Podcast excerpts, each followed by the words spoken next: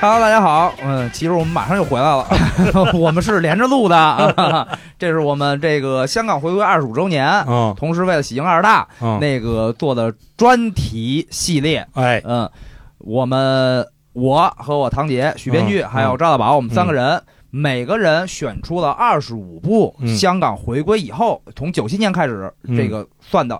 每人二十五部电影。同在这个节目里边，我们只讲聊一下我们每个人的前十部，前十部而在这个微博和公众号里边，我们会完整的放出我们每个人的二十五二十五片部，二十五片单，嗯，因为这个前十过于激烈，嗯，我们三个人呢也根据这个对方的选择，尽量多元化。嗯所以对我们三个人的这个三十部前十里，其实是只有二十部的，因为对有排三列个组合人都选的，对也有两个人互双选的。对嗯这是接下来的嗯十部十部啊，同时排名不分先后，只按照这个呃上时间映的顺序时间对对是来的排序。对嗯呃，上期的十部讲啊，咱们先讲这个后半这个十部，嗯后半十部呢，哎，还是从许晨开始的，嗯二零零二年赵良俊导演的《金鸡》，嗯哎嗯嗯我先说一下这个基本情况啊，嗯第四十届金马奖的最佳女主角，嗯呃，二十二届香港电影金像奖，嗯、那这这全是提名了。嗯嗯，豆瓣呢有六点三万人标注过，现在的评分是八点一分，嗯，好少。嗯，不多嗯，首先，这个题材确实比较敏感，嗯嗯、讲的这个吴君如嗯，是一个呃从业者，从业者，对、嗯对对， 嗯，我觉得这个特别像那说唱，之后空了半 拍，吴君如是一个嗯从业者对，后边加不加那个 当标，的区别，嗯，对，那个从业者，嗯，他。呃，对于我来说，啊我相信不止我一个人，肯定应该有各种媒体，甚至影评都提到了，他就是香港的《阿甘正传》。 嗯嗯嗯嗯嗯通过一个底层小人物的呃视角，嗯嗯，完完整整的看了香港几十年的变化，嗯嗯大概这么一个，有点像一个呃，怎么说呢？嗯，个人又有点猎奇和呃非正能量的每当变换时，嗯 不知道这么说能不能，因为每当变换时是完全一个像献礼片一样的一个，呃，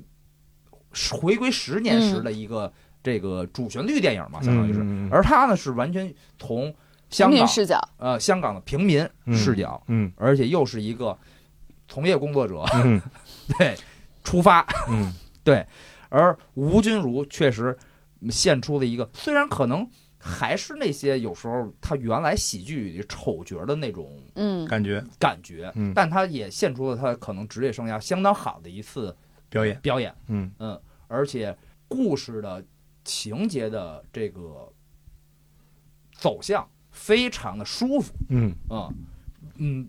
比阿甘看起来可能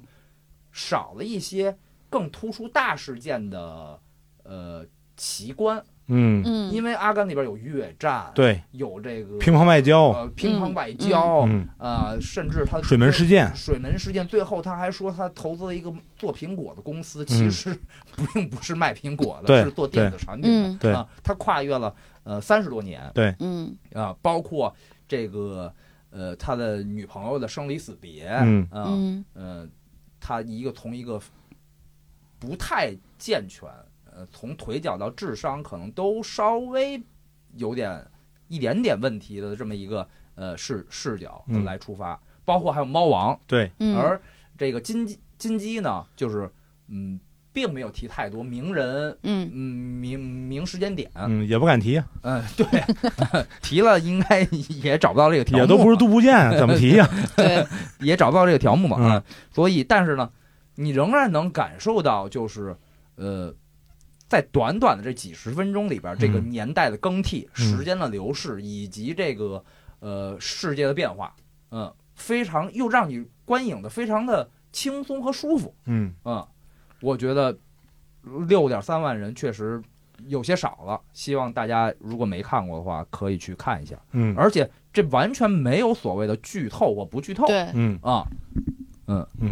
连那个职业具体都没透出来，还还 剧剧透都是不是因为 因为他没有所谓的呃巨大的冲剧情冲突，嗯让我可剧透。嗯啊，嗯，对，嗯它是个白描型的描述型的，对嗯，没错嗯，嗯嗯，非常的，在你喝喝着啤酒，周末没出门嗯，的时候，没有嗯社交，看一部呃非常好，嗯，而且也是。隔个几年，你再重新回头看里边，会有很多意想不到的收获的那种。是对是，嗯，我包括小时候我第一次看《阿甘》，嗯，根本就不懂那个水门事件，或者越战，或者猫王，或者是乒乓外交什么甚的，至苹果阿甘狗，啊真的，对嗯，苹果狗根本就不知道，只能看懂苹乒乓外交什么对对啊。呃，越看越多，你对历史、对政治、对文化都有所了解以后，嗯，对，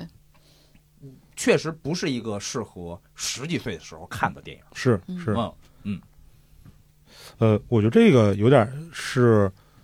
呃，我心目中，呃，香港电影的那个好的地方，嗯，嗯就是它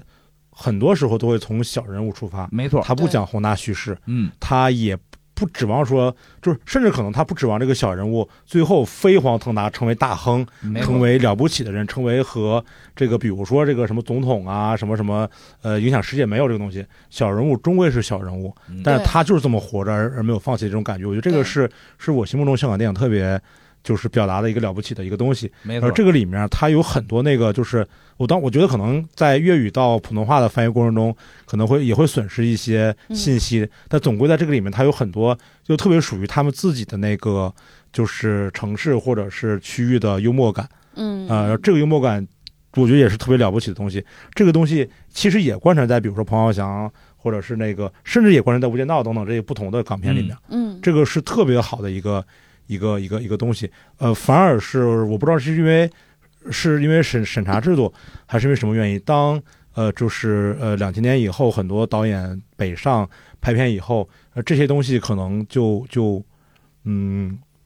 就少了，但是也正常，因为他再也不是给香港市民对拍的了。没还错，是给整个华语地区，尤其是更大的那个呃呃中国市场的观众去拍的嗯。那么可能有一些这个所谓的香港浓度就被稀释掉了。嗯是的，但的是无论如何，这个东西我觉得是是香港电影给至少是给我的那个最好的嗯部，分，也是能让我们去呃某种正能量吧，能让我们觉得说这个世界好的部分。嗯没，错啊，呃，这个是金鸡哦说完了，金鸡，好，再往下两部连着说吧。嗯嗯呃，二零零二年的《无间道》。嗯嗯呃，是我和许编剧选了。嗯呃，二零零三年的《无间道二》嗯是我和许晨选的。嗯呃，这两部分别在豆瓣的 Top 二百五十排名第十七和第一百九十五。嗯嗯，呃，《无间道》有一百二十六万人看过，嗯嗯九点三分；《嗯无间道二》呢，四十三万人看过，嗯，八点七分。那哦我没有想到能差这么多。对，但是我大概明白想明白是怎么回事了。嗯呃，我反正两部都选了，我很难抉择。嗯嗯我两部都都选了。呃，可能大概在三五年前，我是不会选择《无间道二》的。嗯但这几年许晨跟我就是没事就捣鼓这个《无间道二》，嗯我其实反反复复看了好几遍《无间道二》。嗯呃，也不是为了做节目，就是没事，就是我不知道看什么就会看《无间道二》，嗯嗯就会越看越精彩，精彩。越看越越精彩。嗯我前两天也重看了一遍啊，因为嗯我没事儿啊，就会放一个《无间道》正序版嗯在家放着，嗯所以呢，我基本上看到一结束的时候，嗯韩琛死的时候，我就关掉了，嗯不会看狗尾三狗尾续貂的三，嗯而三呢也被剪碎了，嗯中间有一部分呢是穿插在一前面的，嗯所以呢，那个观影时长呢，我也不认真看啊，但对于我来说，那个背景音的那那么长时间也足够了。嗯，所以永远一上来就是 二嘛，二我对看过可能一百遍，嗯，嗯，二上来是什么？是是杀人。放火金腰带，啊修桥补路无无尸骸骸，嗯，嗯，这个世界不应该是这就样是这的。样，阿琛，嗯、这个时候就是一上来太精彩了，嗯就是只有正面黄黄秋生一个人在说，嗯说我还记得我第一次嗯巡逻，啊嗯那是一九八零年，嗯我和师兄接到报案，对嗯，对，那个什么哪哪哪有人械斗，我们两人赶快赶跑过去，然后看五六个人，然后呢有了一只断手在地上，师兄叫我掏枪，之后噗的一声，呃一把钢管插在师兄肚子上，然后我呃六枪都开在一个小一个那个小子身上啊，那小子居然没死，什么这那的，我到现在都记得。然后是刚才那一段，这个时候一直都不知道他在跟谁讲，嗯嗯，对 对，对然，后这时候镜头一转，看见正在啊吃盒饭吃的，盒饭的 的曾志伟， 曾志伟啊啊，对，啊，曾志伟奉献了两场盒饭 戏，一场是两大帮人在对一里边儿，对也是警察局呃对，啊，就是双对面对面的也是曾志伟和黄牛生，啊，一场是二里边儿，他们俩一对一，对，嗯，非常精彩，嗯嗯前两天咱们那个听友群里啊，还有人说说组织吃饭，嗯，然后说那组织吃饭要重现这个场景， 去了也不吃，划了饭咱就走， 对对 对，必须是那个塑料盒儿对放的，嗯呃，咱们怎么说呢？咱是按照我现在先从《无间道》开始说吧。咱那是按照肯这定个嗯呃，《无间道》上映的时候，其实，嗯、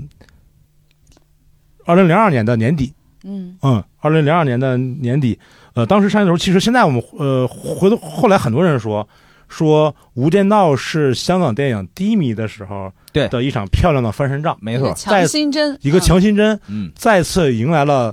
巅峰。对呃，这个是香港电影十年的低迷。它是从十年低迷是从什么开始算？是从一九九三年嗯《侏罗纪公园》嗯，在香港上映，嗯成为了香港票房史上最高的哦啊哦故事片。嗯那一刻开始，呃，香港影迷开始逐渐是开始看好莱坞大片了，嗯没错，然后慢双慢周一城的时代就此谢幕结束了啊。就结束了。嗯大家不再去看那种，就是比如一年会拍若干部的那种、对那种、那种香港片，而且那时候香港片有很多是，嗯、比如说你出了一个《无间道》，就会出很多什么《无间道三》《无间道之》什么什么什么这种嗯对，这种复制的感觉的东西。嗯那这些东西不行了，它会进行了一个一个一个怎么讲？一个死循环，就是越越没人看吧，越没人投，越没人投吧，嗯，呃，越没钱，越没人看，又请不起呃名名演员，一直到这个《无间道》第一部的时候，嗯刚刚成立的环亚，嗯，对吧？嗯呃，这个这个大公子为了证明自己看片的看片的这个嗯，呃眼光，选了这部片，嗯选了这部片。呃，这部片其实是得到了这个呃，其实是来自于那个变脸，就尼古拉斯凯奇、对，呃和约翰特拉沃尔塔嗯的变脸的启发，嗯，然后他写了这么一部戏，嗯呃，最终呃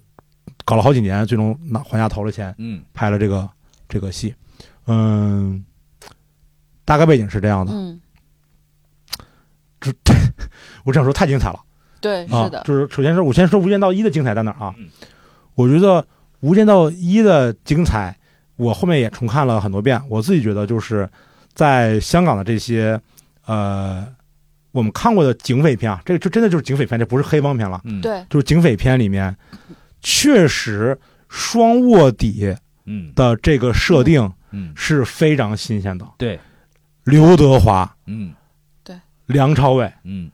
两个影帝，对，嗯双卧底这个对手戏，又有像这个曾志伟、杜文泽、黄秋生，嗯啊这样的这个实力派实力派演员、嗯搭戏，嗯就是特别的精彩。然后是的，这里面，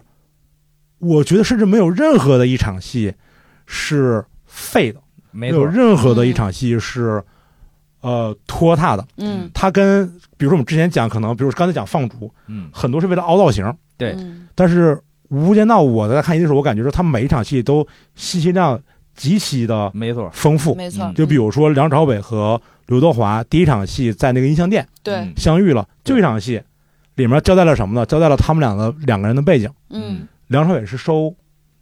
保护费费的，的，对，是个小大哥。嗯嗯刘德华呢，呃，跟他见面以后呢，呃，讲了这个这个这个算是初次见面。对，这部戏讲完之后，马上知道两个人身份是什么了。嗯嗯然后那个呃，这个音像店的老板不回来了吗？说你臭小子，你把我线送给别人。然嗯后他说，那你怎么办？你卖的贵吗？他说卖的贵不不是为了让你在大哥吃饭吗？嗯对吧？然后梁朝伟说，那你不交试试喽？嗯然后说这个借这个这个线借借几天嗯啊？说干嘛去？我说我送殡啊，出殡，出殡啊嗯！你以为他开玩笑？对，实际立刻上对马上接了什么？马上接了就是全香港只有两个人知道他身份的一个那个校长，对校长校长死了，去世了，去世了，然后他只能在那个胡同里面胡同里边偷偷敬嗯礼礼，，偷偷敬礼，嗯就两场戏。对，人物性格，嗯呃背景，然后和接下来他面临的风险全部交代清楚了，对嗯太精彩了。而且也把这个他和刘德华的这种宿命嗯，也全部都加在胸对都在胸口了。就《无间道》的信息量之大之密，我觉得就那一部电影儿嗯放今天就能拍三部，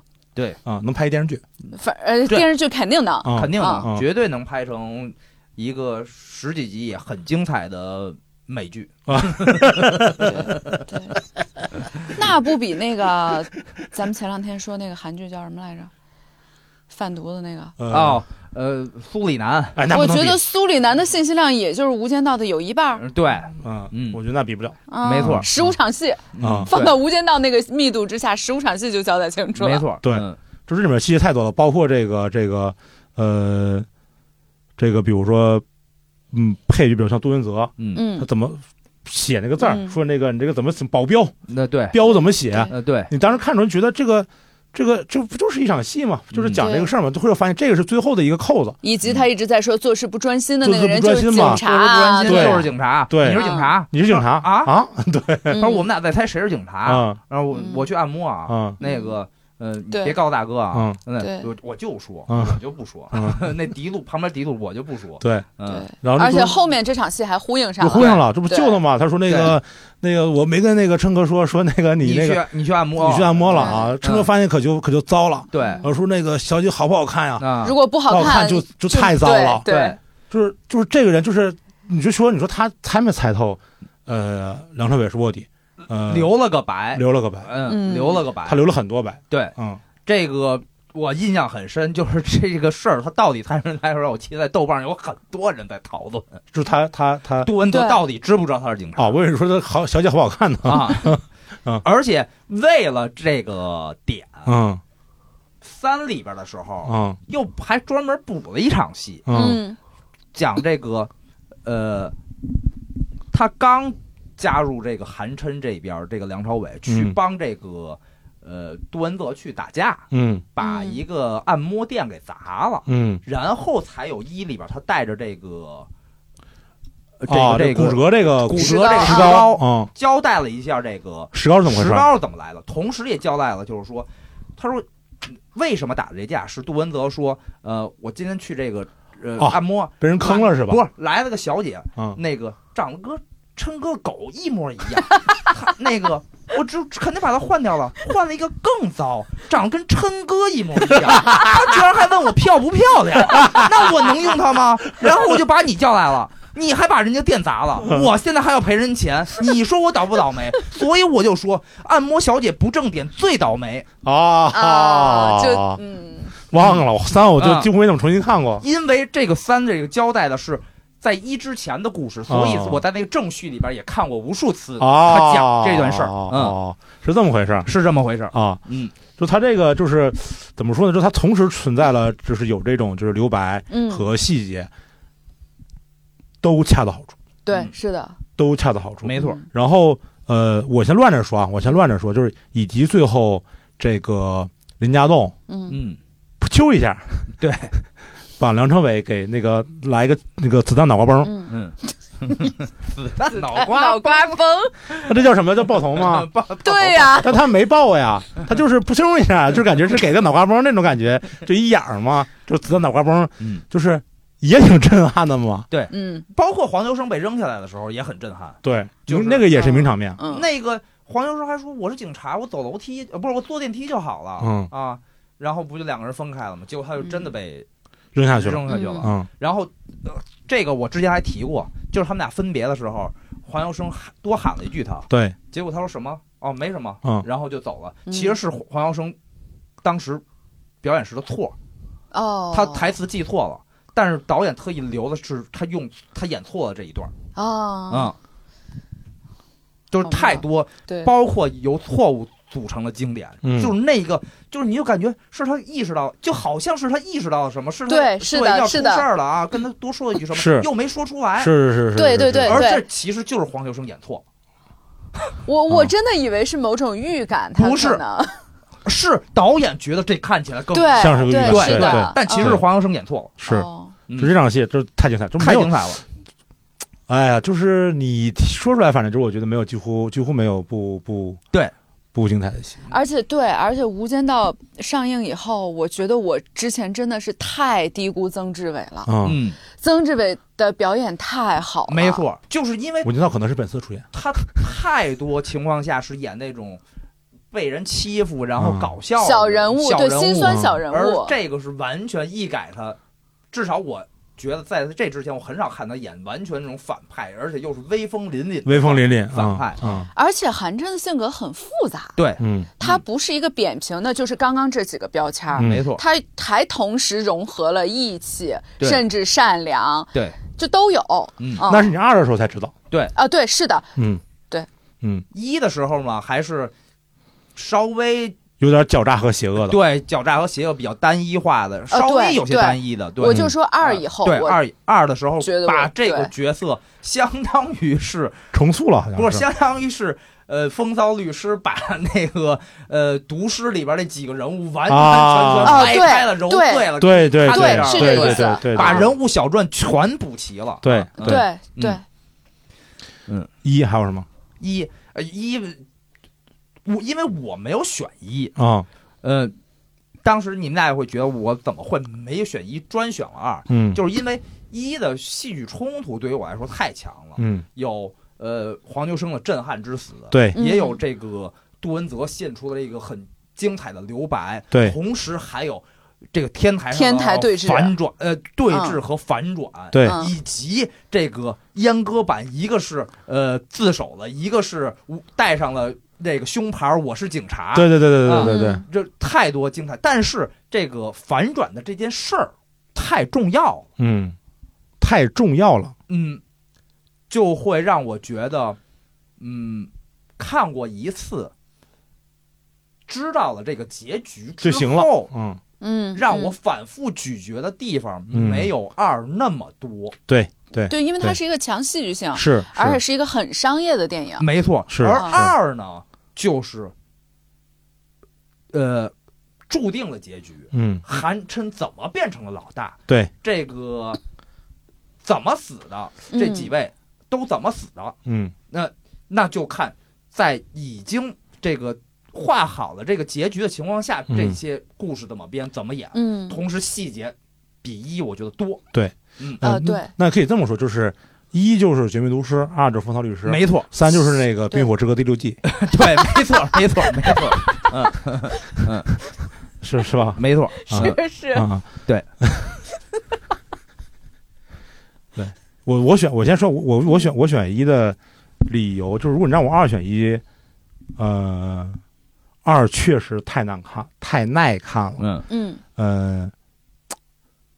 但你说过去就是二十五年，我们讲回归之后二十五年，嗯有一部值得选进来的片儿，我觉得《无间道》还是值得选进来的，《无间绝道对一》值绝得对是选值得选进绝来的，对值得选。所以我反反复复纠结，反反复复纠结，最后我就把两部全选进来了。嗯这两部各有各的好。第一部作为类型片，嗯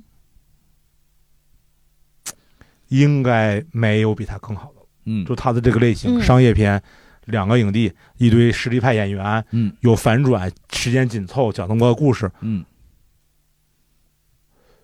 应该没有比它好的了。对不，然也不可能马丁刚西想说塞斯去买剧本来翻拍啊呀。我觉得九七然后前，拍得还不九好七前，九七前也没有，我觉得。嗯我想来想去没想出来。嗯然后又说到一个翻拍啊，马马老师马老师，嗯，马藏马舔 C 考塞 C，买嗯 凶拍人里的吗？啊， 对对对，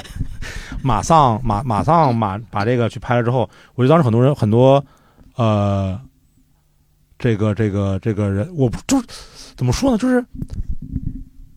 我觉得这部戏你真的拿到那一年的奥斯卡去，嗯在我的心目中，嗯它也是最好的，嗯，对，嗯，它比马马上拍的好太多了就没对，错是的，是的，没这个错我同意。啊。但马上因此拿了最佳导演， 拿了人生唯一一座最佳就导是演。就是讽刺不我我不知道讽那刺我现在我不知道二零零二年奥斯卡或二零零三年嗯是什么戏？呃，但是这部戏我觉得拿到哪儿都不都是最好的之一。没错，呃，不输好莱坞大制作，对，嗯呃，不输那些翻转来翻转去的，呃，好莱坞嗯呃电影。而嗯这里面又有很多的东方是留白，对对，呃，是我觉得西方的导演和西方导演可能 get 不到的点，对啊，对，所以这部我自己的觉得就是真的是最好的之一嗯，嗯，啊，最好的之一。没错，我选一也是因为我觉得其实商业类型片儿比二的那个类型要难拍、嗯啊，所以我觉得商业类型片儿能做到这么无懈可击很难，很是就很也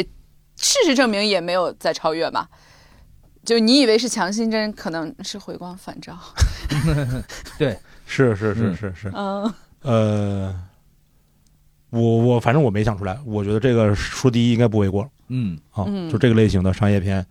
嗯，不为过了。但是呢，它的票房其实只有几千万港币。对，这个原因在于，其实它应该是因为它没有在内地上映，嗯刚开始没有在内地上映。对，后来上的时候，大家已经通过盗版碟看过了，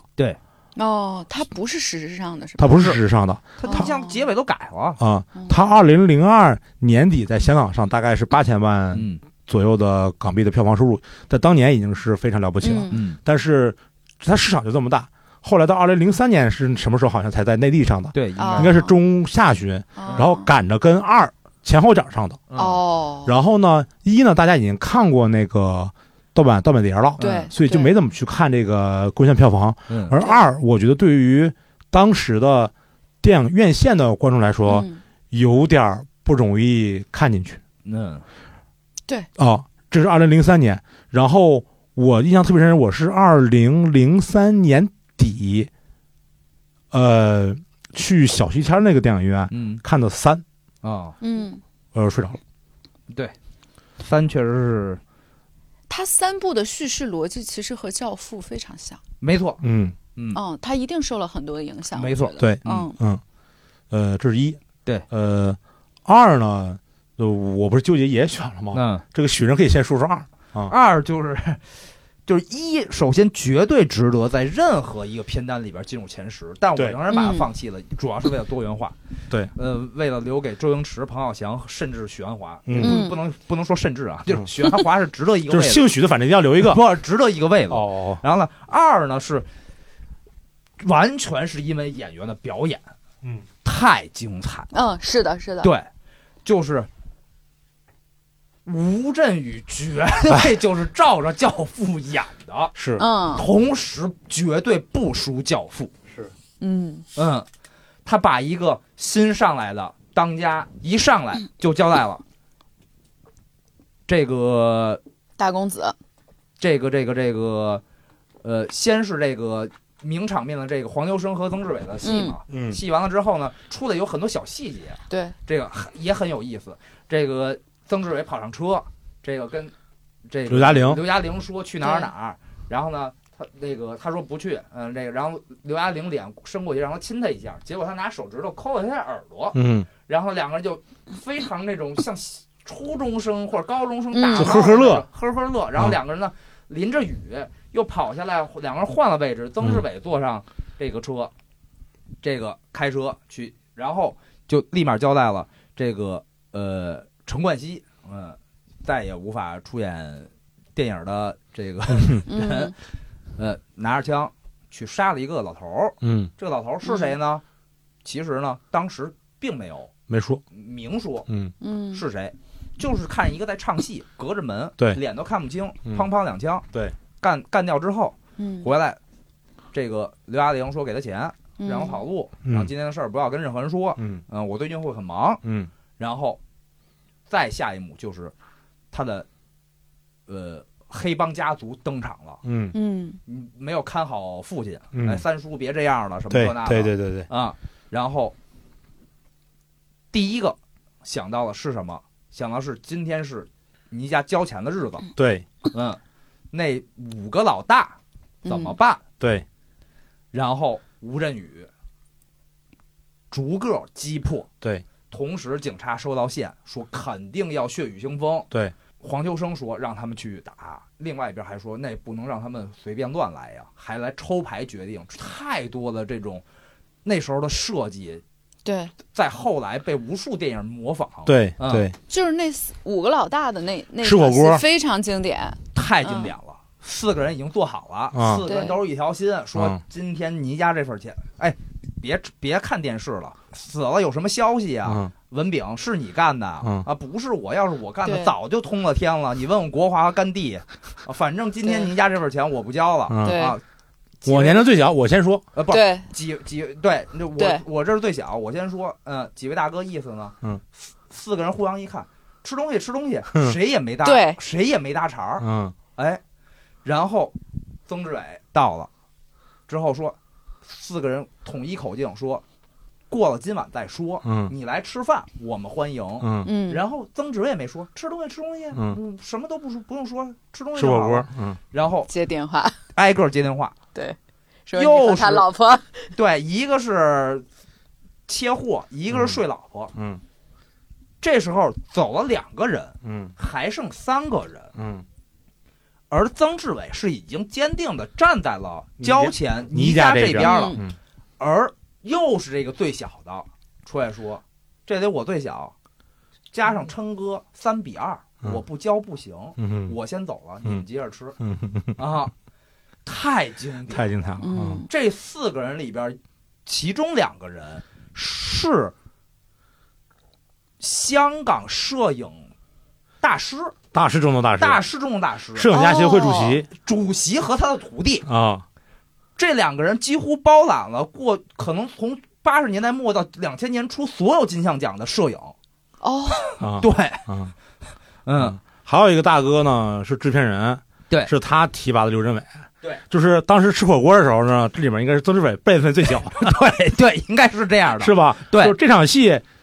导演辈分最小，对，嗯，大概是这样的，大概是这么一个逻辑嗯啊，嗯嗯，呃，四个人都是。不那是他们演的很松弛啊，太松太弛是了，那可能在这个剧组里边干了对十几年了，真是这个熏也熏出来熏了也熏出来了啊！啊，而且其中一个那个演国华的那个人吧，嗯，呃还是世家，嗯他爸就是呃，类似于就是呃，香港电影摄影开山鼻祖那种人啊，他是第二代。然后演黑鬼那个人看起来比他老，其实还是他徒弟。嗯，我还有幸在某个片场见过演黑鬼的那位，叫敖，嗯，忘了，不好意思，嗯嗯嗯嗯，这位大师，嗯就是当时很难想象这个事儿，嗯对，就是是都是幕后大佬传奇对人物，对对对对对对对嗯对，嗯嗯，就这场火锅戏，你反复看，就是 每个人太精都彩了，太精彩了。是特别典型的那种中国式人情世故，嗯对对，啊，就是你要不看吃火锅，要不看打麻将对对，是的，是的，啊，嗯是吧？这两种戏最难调度，最复杂，对，而且同时又是吴镇宇，色戒的打麻将，嗯嗯，吴镇无宇间道的吃火坐锅着车去了几个地方，嗯打挨个给他们打电话，嗯逐个击破，嗯，嗯，然后坐在马路边上，这个灰头土脸的黄秋生嗯过来说啊，今天晚上干的不错啊，阿笑啊，以希望以后不要有事发生 之类的这种，然后奉献了一个很经典的场面，就是所有人陪他站起来，把酒倒在地上呃，对对 的对对，一个电影截图，啊非常经典的名场面。嗯，这个时候其实双主演除了用来，除了。呃，陈冠希用来推动剧情去杀人之外，两个人基本上没有没打出。出来呢，嗯啊嗯，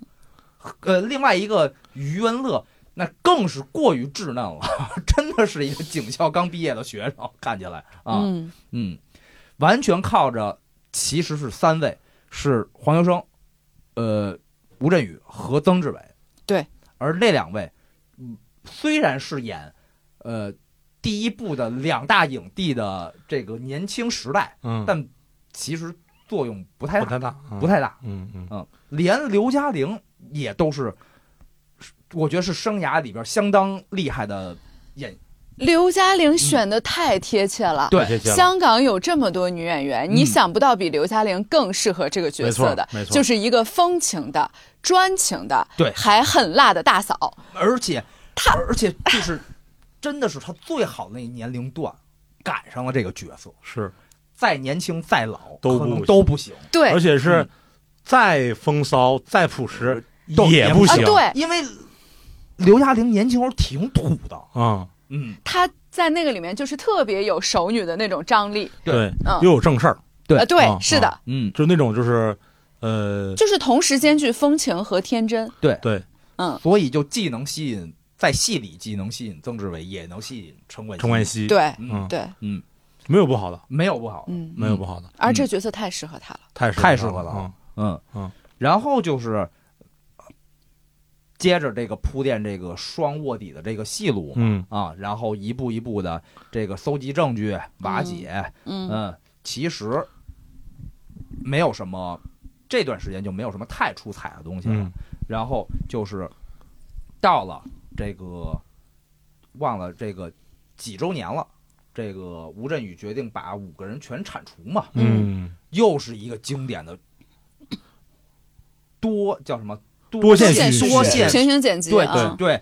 这个太精彩太了，精彩了，五个人都想在忌日那天同时被干掉。对嗯，一个是呃还在火锅店嗯，喷一火，对，一个个是在是小姐那儿，按摩嗯那，儿哦被小姐勒死，对，一个是被三叔抓过去了活，埋嗯，呃，还有一个是直接开枪呃直接开枪，给崩了，嗯，然后曾志伟是反杀了嗯泰国的泰国佬嗯，泰国佬啊啊、啊，说不会的，不会杀我的，说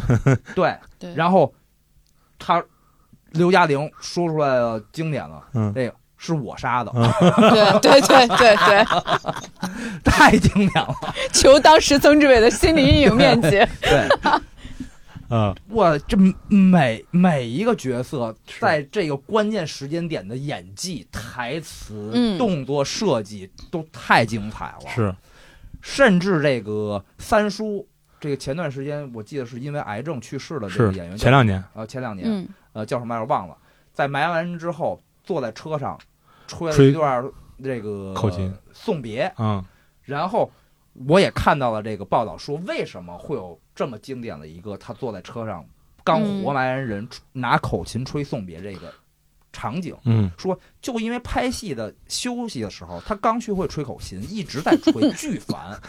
导大概是导演们说了，那说那他那么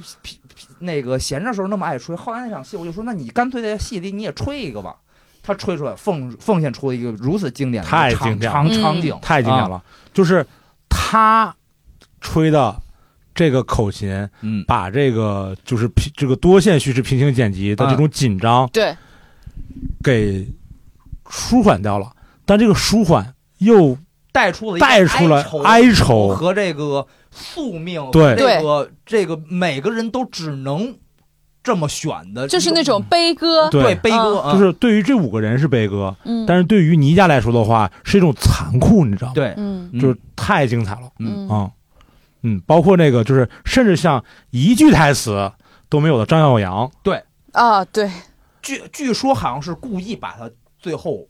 原来有的、嗯说过话的特意全都剪掉全剪了是吗？就为了把他最后就索性就让他一哭到底，没有一句台词了。哦，嗯啊一句台词都没有，对张耀扬嗯也非常哦，仲想来叫倪坤嘛，啊，倪坤啊，坤叔，坤对对对坤嘛叔啊，嗯对，这都是太经典了。嗯这里面还有好多那个就是就是那个细节，就比如说这最后这个呃，曾志伟回来复仇嘛，对，呃呃，倪永孝嗯被黄秋生对一枪呢，这个子弹弹脑瓜崩，嗯对吧？嗯，子弹弹脑瓜崩，这个时候影帝级 的表演来了嗯，对，他倒在了这个余文乐的余话文乐的怀里头，嗯然后他看见了余文乐怀里的那个啊，对，那个窃窃听器器，，对然后他是不可思议的对，对，就在看余文乐，就那时候我觉得是百感交集，一万种情绪是的，是没的，错，就在这张脸上，但是余文乐的对表情永远是这这个一个小时都是这样的，嗯对然后但是 对吧？但倪永孝当时这个是的，是的，全在这个脸上，啊然后他又把这个这个窃先听给器塞回去了又给塞回去，啊，啊，对对对对对对对对真的太牛逼对了，嗯对，是的，真的太牛逼了。而这个是是反反复复看嗯才才才才才发现的。对，我觉得，但是啊，但是如果比如这里头这个这个这个呃吴镇宇，你觉得这算是他这职业生涯高光之一，肯定是高光之一、啊。最高光吗？应该也不是，我他的发挥挺稳定因为的。嗯因为在之前就是九十年代中期的时候，它有几个很经典的，一个是一个烂赌的传说，嗯一个是旺角茶为人。嗯这两部虽然是低成本，甚至有些呃剧情稍微有点不合理，但完全是他的一个人的独角戏，几乎是、嗯这两部他都发挥的巨精彩。嗯嗯嗯，没有任何一点儿不输。虽然这这个戏更正正戏一但点，是这个戏跟他以前戏比，就是这个戏他更收，你知道吗？啊，，对，更收就他以前有点神经质。对，这个戏就是这个这个呃，坤叔死了，这个嗯家族的这个教父死了，嗯新教父出来了。嗯，他跟老教父不一样，嗯他又要镇静，又要、嗯又要又就是这个恩威恩威并施的嗯解决眼前所有的问题，嗯又要以家庭为重，把运乐什么尽可能拉拢这个这个这个对团结所有能团结的力量。嗯他又展现出他所谓的仁慈和对理智那一面，他又要去这个这个这个，他又赶上这个九七，对他要洗白自己，对对，他是他一个是新企型的业，家，他的脸是个企业帮家，对但他内心本身有这么多复杂的感情，嗯然后最后又有这段戏，我觉得这个东西他，我感觉他更难，嗯就他更是一个所谓的带着脚铐跳舞那种感觉，嗯就但是他给演的很好，演的太好了，嗯呃，跟 黑金的这个嗯呃梁家辉嗯这两个，这这个真的是嗯我每次看到香港的这帮中年男演员，就是在《无间道》那个年纪啊，就这些什么梁梁家辉吧、吴镇宇吧、刘青云吧、梁，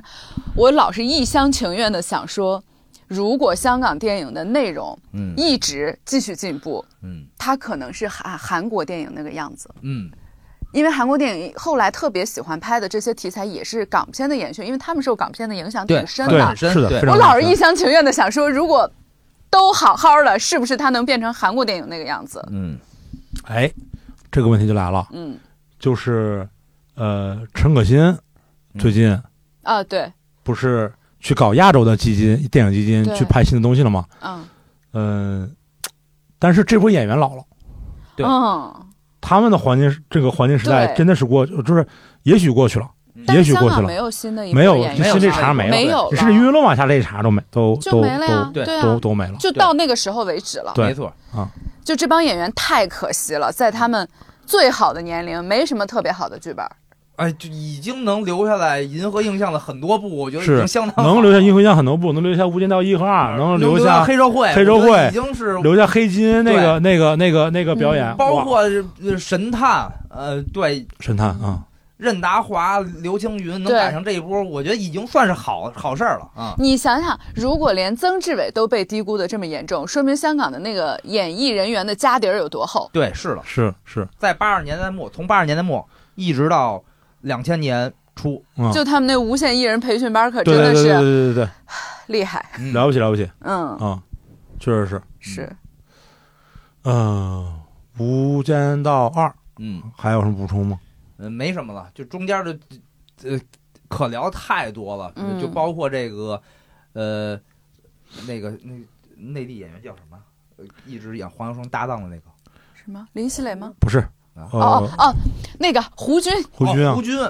他们俩再玩一次这个扑克牌，牌。对对对，他说对我一直知道，嗯所有都是 K，胡军也很好，一张枪，是这个桥段也被后来的无数电影拿来使用。是就是嗯你我一直知道你这个花招，我就一直让着你。最后一次该我赢一次，该听我的了。结果一开汽车，还是去开他的汽车，对要炸的是黄秋生，对，他被炸死了。这个桥段太经典了，是啊我我有一个疑问，胡嗯军在里面用的是，因为我听了国语和粤语嗯都不是胡军的原声，嗯，为什么？ 理论上国语不是应该用他的台词吗？那就不知道，那就不知道啊，了因啊为国语也是那种 TVB 腔，因为我几乎没怎么看过粤语版本，嗯因为我小时候第一次接触到的哦是国语后，我就没法儿听不进去那个粤语版。是是是，哦，但是粤语其实比国语好多台词更好。嗯，呃，就是先入为主，先入为主嗯吧我过，因为那个时候说实话就不不太好找粤语版，对，嗯那时候对，所以就看过几次之后，就越来越像之后的电影，一旦是比如说《致命春娇》是嗯粤语先入为主，嗯我就不可能去听那个普通话了，是是我就是没法是听了，那配音太难 听了。对对对对 对，对啊，我其实听那个广东的朋友说，周星驰的电影、嗯其实有非常非常多的粤语梗，啊，对对但是咱们可能大概流失了得有百分之三四十。对，就我认识堆填区他们，他们理解我说，因为我看比如台湾配音的那个叫什么石斑鱼石，斑鱼之类的嗯，他们说理解，但是他们不可能去听从小就对没有看过普通话版本的。啊，对他们说粤语版可太好了，但是我也好说笑。这个没有石斑鱼的话，没有这个配音，我觉得周星驰在内地的推广可能得嗯，打个折扣。是是是嗯嗯是嗯是是，周星驰我看不了粤语，我只能不是看那国呃是语因为。我从小对看太多声音遍了啊，表达方式啊，还有那个就笑对对，就完全是就对我后来才就是可能我从九十年代初或中就小时候看录像带就看，我可能长大一点才能明白哦，原来这都不是他的声音。，对对对对对我一直不能接受周星驰本人的声音，啊没为错什么这么低 沉？没错，我真的接受不了。 对， 就洗脑洗的太狠了，太狠了就被啊普通话洗的啊。对，嗯，《无间道二》的话呢，说回来啊，嗯就是嗯，如果听我们节目的朋友以前没仔细的看过《无间道二》，嗯嗯还是特别推荐去仔细太看，值得了。太值得了。因为这里面就像我们刚才讲的，就是一呢是非常成功的一部商业电影，呃，甚至没有之一。嗯但是二呢，就是相对来说可能它的商业性没那么强，但它这里面的细节嗯，呃特别多，而且群像群像没有不精彩的，对，群像没有不精彩的，嗯群像都非常非常的呃精彩，里面有很多细节值得玩味，嗯它更像是一个。呃，有点像类似类似于现在这种以人物发展为主导的美剧、没错嗯，啊，嗯每个人非常鲜活，嗯甚至当你看完二以后的这个曾志伟，你才知道倪晨呃韩申为什么嗯，最后变成了这个样子，对嗯他从什么时候就是黑化了？对嗯黑化肥， 对，我想说黑化肥 挥发啊，嗯就是就是他从什么时候开始黑黑化了？嗯他从本来是从什么时候跟跟呃呃这个这个黄秋生可以在一个桌上吃饭？他说，对谁跟你说这个黑社会不能叫警察朋友？对从正门走出去，对，到跟黄秋生一定要两个人说那个你见过跟死人握手吗？对，嗯，他们两个是从是怎么变成这个样子的？嗯一步步走到这个这一块儿，对在那里面全就部有很唏嘘。很唏嘘，全部有这个解释啊。而这个唏嘘啊，这个唏嘘，嗯、我真的觉得只有这种比较好的美剧才能解释清楚。就是嗯这是我最近看那个，就是那个《龙之家族》得出的一个结论，嗯就是你站在每一个人的角度上，他的动机和他的行为都非常的合理，对他都在捍卫他所认为的正义。对，但是这里的正义实在有太多的多样性了，嗯没错。然后最终把大家逼的都是谁狠谁牛逼。嗯所以就是现在的影视剧太缺乏这个东西了，就是动机不合理。啊、你站在他的角度，他怎么会做出这种事儿？嗯不对呀、对啊，嗯所以就是在那个年代，不论是港剧或者是现在的美剧，能把这件事说得通，才叫牛逼！才叫及格之上嗯吧啊嗯嗯！如果你有几个主主主要人物的动机就不对，就不合理，那就怎么可能呢？那这个人物肯定就立不住。嗯是，然后也包括后来我们看，就是就我们在看一里面，其实刘德华也饰演的这个就是寒山卧底的派出所卧底的这个角色，嗯他的心他的心理状态是有转变的。当他他的上司邀请他去天台上打高尔夫球，嗯，他那一刻内心肯定有变化，对，他肯定想的是，我现在生活也不错，我为什么要还要去当黑社会的卧底？没错，我想当一个好人。对，说到刘德华，我觉得《无间道一》里面的刘德华还有加强的空间。啊、对是。我觉得那个角色还可以演绎的更好一点是是是是，嗯但他毕竟是刘德华嘛，对啊对，他是毕竟是刘德是嗯华嘛，他那个时候是有变化，但那个已经是他他已的，经比黑金的时候好了他太已多经了，比黑金好太多是那了。的好太多了，对好，太毕多竟了不开飞机嘛，但那个时候开但我飞机，觉我得觉还能得合更理，好。对，对确实还能更好。他是还能更好。嗯 对，啊呃，就那个已经是他的一层变化了，因为但是在此之前，他在刘嘉玲这儿的这个变化，嗯，嗯就是就我们看二里面的最后那个细节，就是他给刘嘉玲打电话，对如果刘嘉玲接了的话，刘嘉玲就不会死，嗯对，就不会被撞死就。不会被撞死。嗯他刘嘉玲没接电话，刘嘉玲就被他嗯派出来的人撞死了。不是他派的，是是他先通知他哦了对他通知那个三人，叔，对，嗯，说刘嘉玲在那儿他了在机场，嗯对，嗯所以呢就被撞死了。那个时候他已经产生了绝对变化，他已经不是二开始之前的那个陈冠希了，对，对他是之后的那个刘德华了。没错，他内心已经死过一次了对。对，啊。然然后后还有一个最后他接警，我失恋了，小姐你叫什么？我叫马玛丽等嗯，M A 哎 Mary M A R Y 嗯啊，Mary，因为刘嘉玲也叫玛丽姐，Mary 嘛对啊。然后这应该就是一的前面郑秀文，对郑秀文嗯就是一的郑秀文啊嗯对啊对，啊，所以就是就是这条成长路线通过二来说，把整个人物变得特别丰富。对，如果只有一的话固然很好，但是我们就看不到这么精彩的人物成长了。没错，对，是啊的，是的而，这个成长，就几乎每个人人都可以说令人唏嘘吧。嗯。嗯，啊，而且我觉得就是二之所以就是能让人津津乐道，就是比如说呃这个郑秀文为什么叫 Mary，嗯他都特意埋下了点嗯啊。这个为什么这个他带这个这个不不呃那是三了？为什么这个这个呃按摩小姐这个难看就倒霉了？还有那个音响，对，还有那个音响，对，呃然后还有这个呃，在警校时候，这个是谁提拔了他去这个谁认识他？校长说以后就靠你了。对啊，嗯，有几个人知道这个他的卧底身份？是，然后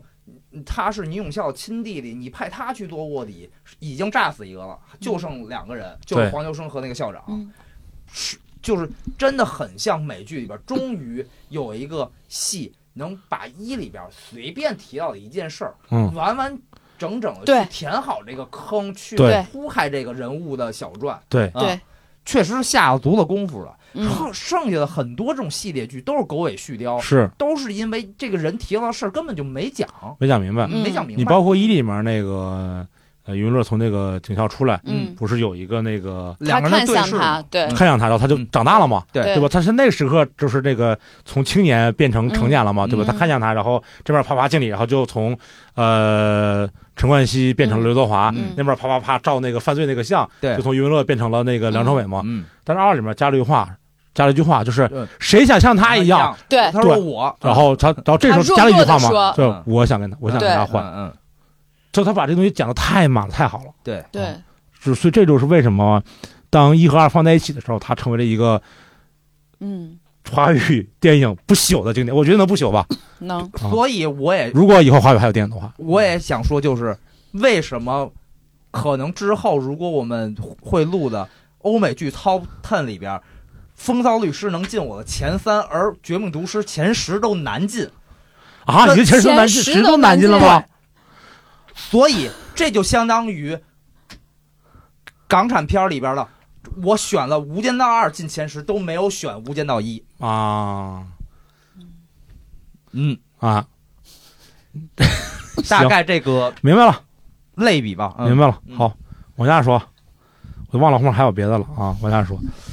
呃，往下说也精彩，往下说也是两部连着说嗯，啊、两部连着说。呃，首先是我们三个人都选的，哦，就是我们三个人都选的，二零零五年杜琪峰导演的《黑社会一：嗯龙城岁月》嗯啊，呃，这个是拿了这个金马奖的最佳原创剧本。嗯呃，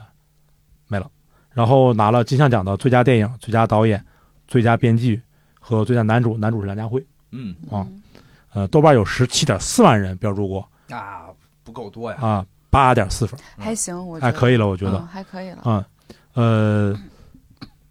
这个是咱们咱们三个都标都那个嗯选选进来的这个一部片子。嗯然后我《黑社会二》只有我选了，嗯啊嗯呃，我说实话，可能五年前或者五年后可能都不会选，但是今年 我在这个时间段，我们做这个回顾，我真的没法回没法回避掉这部电影。 为了为了今年这个节点，我连头像微信头像都换成了二里边的剧 照了。我觉得吧，就没法聊这个电影儿。 社团不能一家独大，乐哥做过就算了，我觉得这个电影的所有解读都没有办法在这儿聊。 咱们仨共同选它，也是基于一个特殊的时间节点，好不不 吧？不不不不而且不，这个二里边是我拿手机一点点拉，找到了 这个邓博坐在椅子上，真的找到这种。我说我年轻的时候也想过连装，我找到这儿特意手机截的屏，换进了我微信头像。呃，嗯今年不聊黑社会吧，以后有机会再聊吧， 嗯，怎么样？嗯，但大概我先说说为什么 我我觉得哪一年都没法聊，越往后越没法聊。我不要说这么丧气的话， 我大概说为什么选选选进来吧，再说说一些能说的不啊 是说些能说啊，的说一些能说的，啊对，呃，能说的就是还是这个类型片中，我觉得它非常非常精彩，对，而且呢，就是呃，一般来说这个类型片都是武戏大于文戏，对大家看的是这个械斗，嗯看打架嗯啊，看黑吃黑，嗯看残酷，嗯但是黑社会无论是一和二，嗯呃，我觉得至少，呃，我觉得文戏都是占上风的。当然了，我觉得黑社会一个很重要的是，他把视点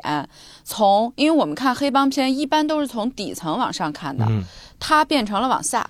他把那个视角调了。嗯然后你也就能有机会了解到这个事情是怎么运转的。对嗯大佬和大佬之间，就是你们的这些命运，就咱们之刚刚聊的《无间道》里面所有人的命运是怎样被决定的。对他其实很就第一次聊了这个问题啊，嗯，对对，我觉得是我选的这十部片子里边儿，就是群像戏里边儿绝对不输《无间无道二》间道，嗯甚至在分配这个每个人的戏份上，嗯可能比《无间道二》还平均出，彩，嗯还出彩的，就是拿龙头棍、嗯这个接力，嗯，从林雪到林家栋，对，到龅牙斯耶苏，到师爷苏，嗯不是呃，从林雪到师爷苏，嗯到林林家栋，栋，到那个张家辉，对，最后飞机，呃对，到这个古天乐，嗯再传到任达华手里，嗯太精彩了。而且虽然这个有一点这个武戏，就主要是集中在这个张家辉当街砍人那一段上，嗯以及这个。呃，几乎都没拍这个林家栋在拿木头抡这个林雪，嗯，呃，但是那个紧张和刺激以及这个接力的过程，就完全不需要动作戏来填充，对，只对看他们的电话衔接，嗯然后每个人的解决完成自己这跑的这一赛段儿啊，传给对下一个人嗯对，就已经足够了。是是嗯是是是，有点像那个奥运会那个，嗯而且从这个中生代的嗯这个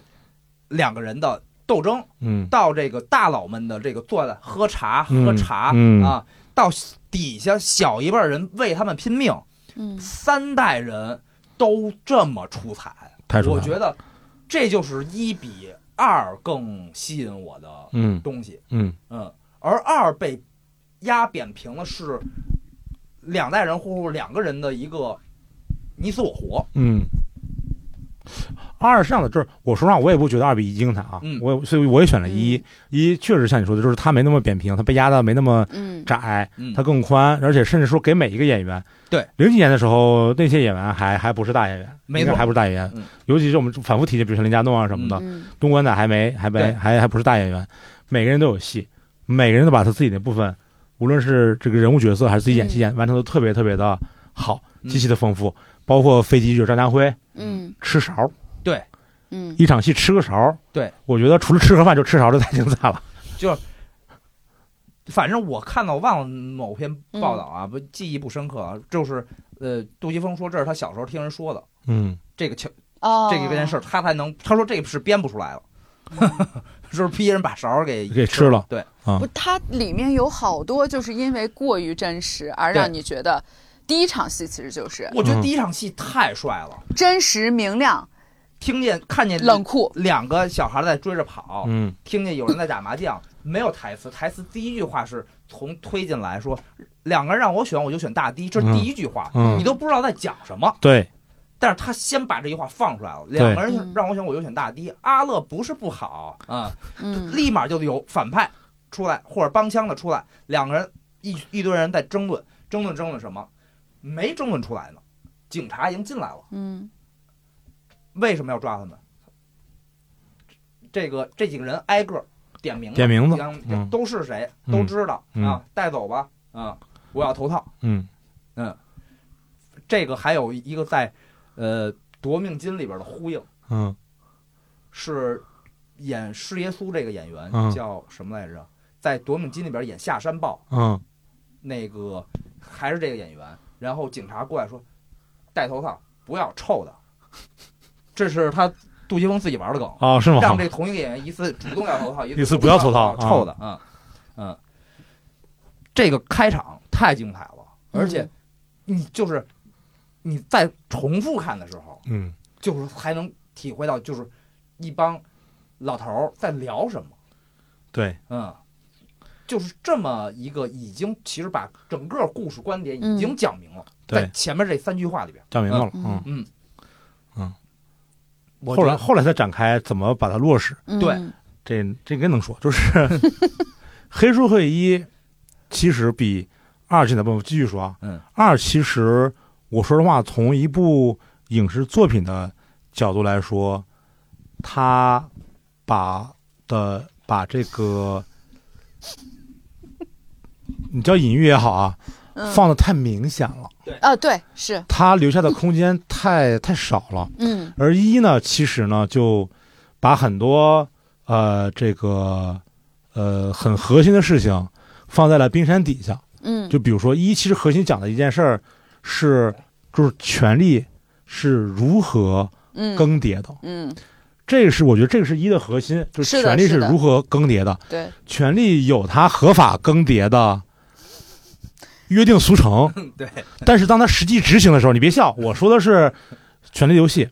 就是它有它合法更迭的约定俗成，有的时候是口头的，嗯有的时候是这个这个邓伯之间，对老头儿之间的嗯，呃约定俗成和权益，有的时候是我觉具得体的文字。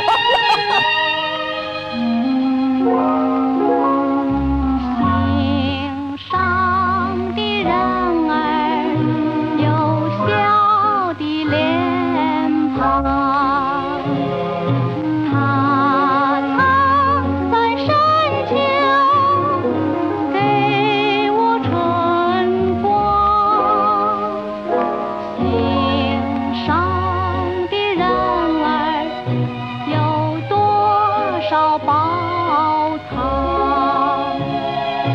它难再飞越。那他其实还预言了， 对啊，反正这结果你都掐了，聊呗。下一步啊，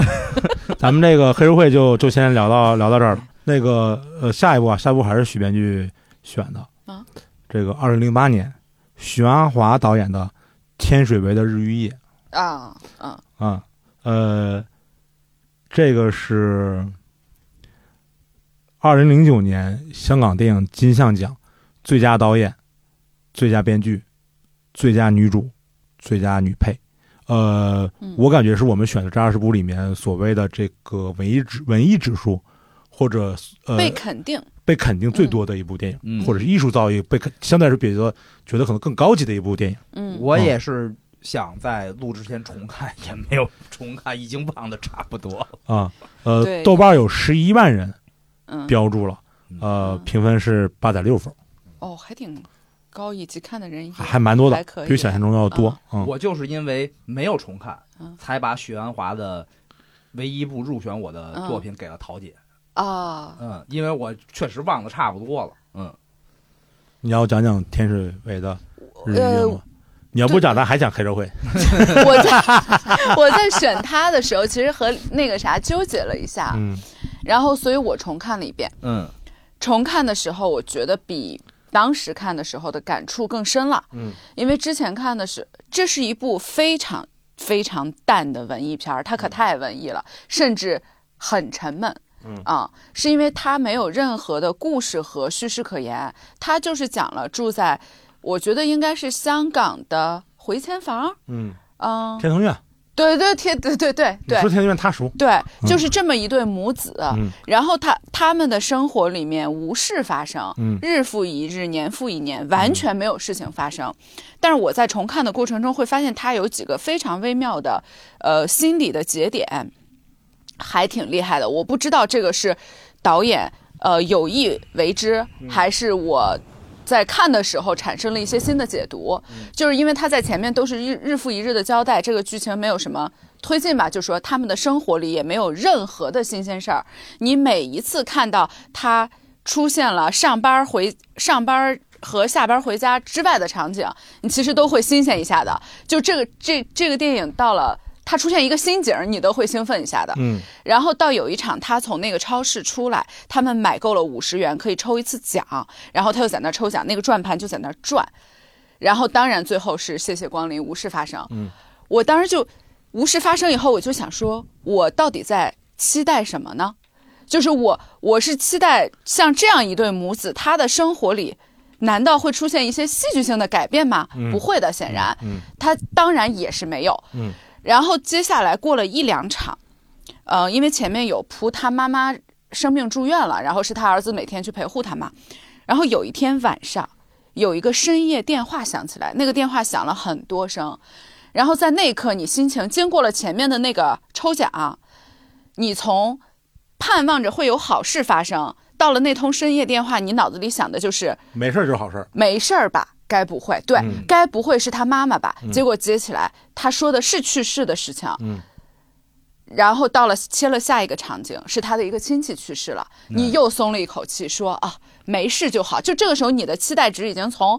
我是不是能中五百万变成了我别只要丢无事发生，嗯在生活中就是就是好事，健康就好。对，然后他一直其实就是这个情绪，到了最后，他们两个的生活也无视。那个男孩既没有说他落榜，也没有说他高中，然后许鞍华的生呃不是许鞍华，那个他妈妈的生活也没有任何改变，包括那老太太的生活也没有任何的改变，又平淡的结束了。但是因为中间我这两次心情的转换，我会觉得说啊，他还就是真实中还很高级。你感你感不感觉？这就是非常突然的一个反义词， 对，非常不突然对对对啊！他用那种非常不突然，对，然后来突出这里面的这种情绪的这种东西。而且就他也没有任何坏的事情啊。嗯我觉得就是千千万万的人的人生可能都是这个样子的，嗯可以用一潭死水形容。嗯，就怎么说呢？其实两个都是日常，嗯对，非常突然也是日常。嗯它是无常。呃，对， 也是日常，嗯无常其实就是日常。嗯嗯嗯，就是随时都有可能发生意外，嗯只不过发生在谁身上不好说而已。而另外一个就是一直都是无时发生，嗯，每天都是没有新每没而没且有新鲜事。你燃起的所有的期待，都会在最后嘲讽的问自己说：“我究竟在期待什么呢嗯，对，？”我懂。不，你不懂，你不知道我要说啥。 哦，你知道最近啊，日本有一个女主播，不是那个啊这个直播女主播，是电视的主播，呃，主持人，这个红中绫香，嗯，呃，就算是结婚了是吧？我红不知中道结婚了，我没注意没注意是吧？啊，跟谁结婚了？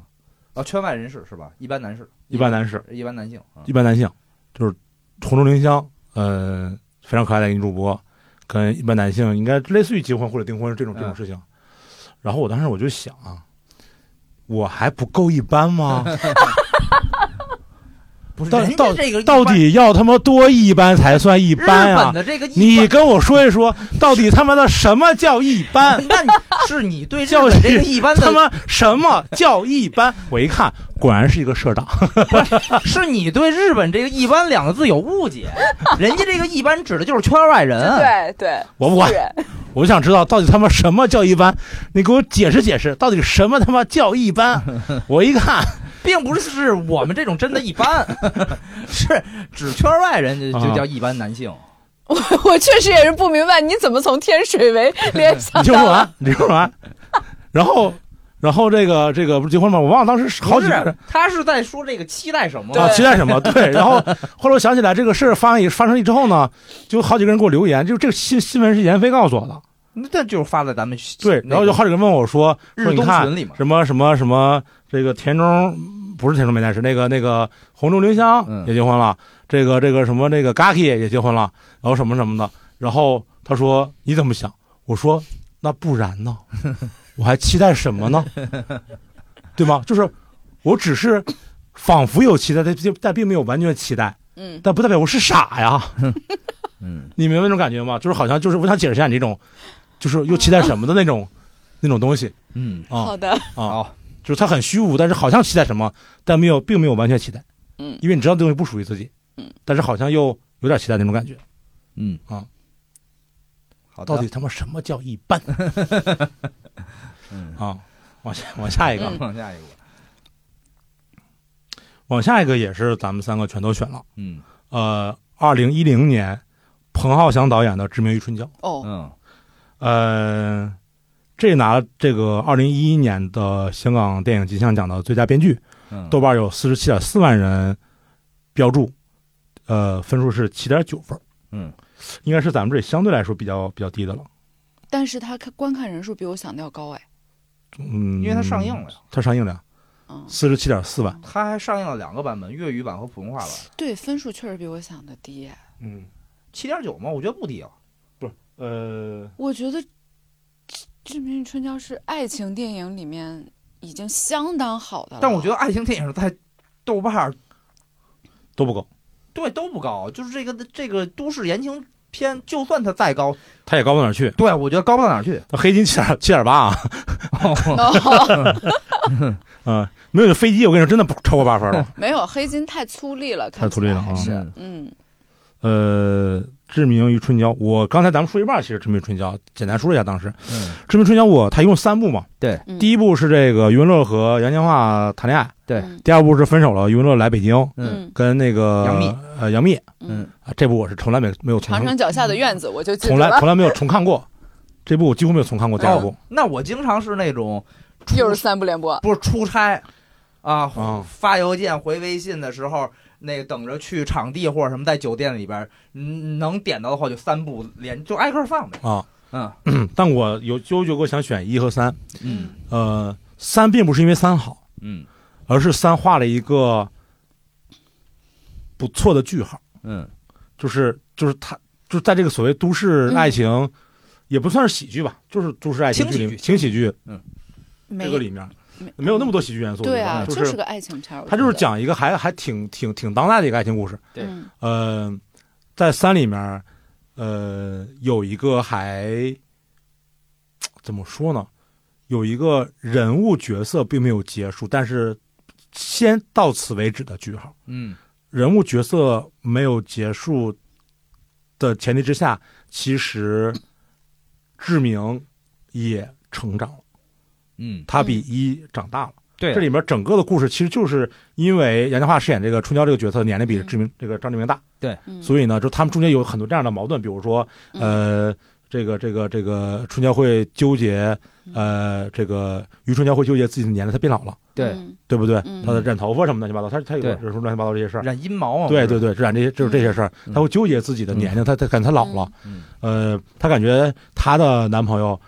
呃，不仅没老，嗯还是个小孩儿。其实，对那男生就是这样的，嗯同等年龄之下，男生都会比女生更幼稚一些。嗯但那个那那个张志明不还在买那种什么花很多钱买一个放钥匙、放放放帽子那么一 个挂架搭吗？理呀啊，搭 理，对对，嗯，就是买了一个达利的一个雕塑 嘛，对啊、 哦就是就是，他说那有什么用？然后说我放个钥匙啊，挂个帽子什么的，就没什么用。其实，对，嗯嗯呃，就他们两个一直在这种矛盾中。嗯然后三的矛盾是他们去台湾旅游，对不对？对，他们去台湾旅游，地震了，你没看对不对？对我没看，嗯就是是 他们台湾，他们去台湾，他们又和好了，然后去哇台湾啊旅这是游个。两岸三地的片两岸儿，我三地，天，对对对，两岸三地，两岸三地，嗯直通车嘛。他们去台湾旅游，赶上台湾地震，然后呃，就是张志明并没有去把春娇从他躲的那个桌子底下桌子底下拉拉拉过来过来，然后嗯而是自己跑到了一个桌子底下对躲着，对，所以春而娇他觉那得个桌子呢很大，进不去这个门框。对他又说你跑过来，跑到我这个大桌子底下来躲着，然后那个杨千嬅呢就缩在角落里边一动不肯敢出来动，。对，所以他就觉得说这个人是，他就开始怀疑说这个人究竟是不是嗯，他能依靠那个人，嗯是不是已经过了这么多年，你还没有长大，你只顾自己的这么，么一个人？嗯因为我猜啊，因为那个时候他的就是那个春娇的年龄也也也也随着剧在增长，嗯呃，基本就跟你现在差不多大。 然后那个他应该他会思考说，他是不是今后的这个伴侣就是这样一个男人嗯嗯啊？就他还是我觉得还是经过了很复杂的一些思考。嗯但最终最终最终，其实可能张志明还是用他的这种。我不知道用什么东西，就是还是打动了余春娇。对，然后这个角色本身也成长了，所以最后他叫春娇救志明。，嗯，明明是因为志明没有在这个这个环节中去救春娇，嗯所以他们又产生了一次很终极的一个、嗯一个矛盾和裂痕。但最终他们又找到彼此的某种共识和共同点，然后，呃，至少在三结束的时候，他们还是决定一起生活下去了。对， 就然后 凑合过呗，能咋凑合过的？来， 对，你看这就是过来人，你看这是过来人。我想的是男性成男女成长的故事，成长什么样？人家是说说服了就自啊四个字儿，凑合过吧，还能咋办？那你也可以你么看这想就是啊 过来人，己是女性成女长，性成长故事，就是对就就男的都这样， 就就凑合过吧，啊，玩游戏是不是啊？ 啊，所以就是就是我觉得它是一个完整的东西，我不想把它拆开，所以我还纠结嗯了纠结了一段一段一段时间啊。然后我也不知道为什么，就是彭浩翔的，我这里没有爱情片儿，我也没有啊，我这里有爱情片儿。 对不啊起，啊，对不起，就是我这里没有这种类型的爱情片儿。嗯，啊喜剧嗯，之王算啊，我没把它当爱情片儿算，嗯，它就是个惨 片儿。那个那个，就这我我甚至我的我的所有的这个什么什么什么十 top 十里几乎都没有这种类型的片子，嗯，我不知道为什么我要放这个这个东西进去，但是如果让我选的话，一定会选一个这个东西进去。对，我不知道是什么原因，我想不明白，暂时。就是，反正对于我来说啊，就我能选这部片子进入我的前十，那太多是因为，呃，香港文化、嗯嗯粤语加持，嗯嗯呃，两个我觉得演技并不出众的演员，真的找到了非常适合自己的角色，甚至他们俩就是就能在那个戏里边演出那两个人的感觉。对嗯对，还有我看这部电影时的岁数，大概可能二十五六岁，嗯可能比剧里的张志明小一点儿而已。嗯嗯然后，呃，以及就是他轻松，没有苦大仇深，然后，嗯、街角抽烟，嗯很日常生活太日常的了，这对，个特别日常。这个发展以及呃这个一个背着一个约出去，一直到第二部又是一个背着一个，只不过反过来就是那种呃分手、偷情、暗明恋或者是怎么样闹别扭，反正就是一个。能反复看的一个，就是二十多岁时候的差不多嘛，嗯，三十岁左右吧嗯的样子，嗯嗯嗯，虽然可能没经历什么，呃，这个过于地道的这个香港的这个上下班或者是禁烟的这种事件性的，嗯，但嗯两个人的相处还是很很像，很写实，很、嗯，我觉得很当代青年对，很贴对近当对，非常当代对，对嗯非常当代，就很当代，就别的可能有点架空，你觉得这是不是我发生的？对你，像那个什么对那个之前刚才说那个谁那个。孙俪的老公叫什么来着？邓超啊，啊邓超演的一些所谓爱情轻喜剧，嗯你管这个事儿，它不可能发生在你身边儿。呃嗯，就是强戏剧性，强戏剧性他们都是，嗯对呃包括那个什么什么分手大师啊，嗯什么什么什么什么什么什么来着？一二三，还有那个郑恺那前个前任前任哦前任攻略对对对，我这也种没事儿看过啊，这种事儿就不可能发生在你身边的感觉。对但是但是确实，志明春娇这种平时呃这种这种聊天打屁呀、那个唱啊这、这种这种聊天方法，唱唱 KTV 啊，嗯呃喝多了呀，大家胡闹啊，然后这个有有有懂事有不懂事儿的乱七八糟，这种事儿好像真的会发生在你身边一样。对对，嗯，对而吧且是呃，怎么说呢？我小时候，比如说看 TVB 的时候，嗯甚至是零几年，呃，我看一些香港电影的时候，嗯哪怕是很写实的题材，嗯我仍然觉得那是我向往的生活，或者是我达不到、可望不可及的生活。嗯而到了一零年、一二年以后，嗯呃，不论是经济啊，嗯还是文化呀、嗯或者是我的年龄、嗯岁数啊、阅历啊，嗯，呃就开始和剧中人差不多了，开始共鸣了，对，你知道这是什么吗？有更多这就是中华民族的伟大复兴啊！啊，没对对错儿对没错儿，嗯，没是的错儿，嗯，嗯，那个能自由行了，对对， 对，没错，这很重要。对，这很重要。啊也不仰望了，对，我一二年第一次出国，嗯哎，对，去的日本嘛，嗯啊，看了 The Pogs 嘛，嗯哎，我觉得哦，原来我也可以去国外看演出了。嗯啊，是这这么个想法，确实是是。是啊，然后那里边的人的生活，嗯，可能就是住房、租房呀、开车呀，马上我可能也要接触了，就是、嗯就是这种感觉嘛。嗯嗯嗯，对，就是赶上了，很很当下，对，嗯很很当当下代啊嗯，就跟别的确实不一虽样然第二部有点拉胯，嗯呃，但是这个凭借这一高、一低和一中，还是把这三部曲里边中间这个低谷给给呃挽拉救给了，拉平了，拉拉拉回来了一些。嗯嗯嗯，就我少有的会被这种这种这种剧，呃，打动打动一下吧。虽然没哎他也不是打动我虽然没有什么常看常新的获获得，嗯，但是呢，呃，放着还是挺舒服的。啊嗯对，哦，我再给你举个例子，就是在比如说反复没事儿看看这个《志明春娇》之前，我会反复看什么呢？我会反复看那个《非诚勿扰》。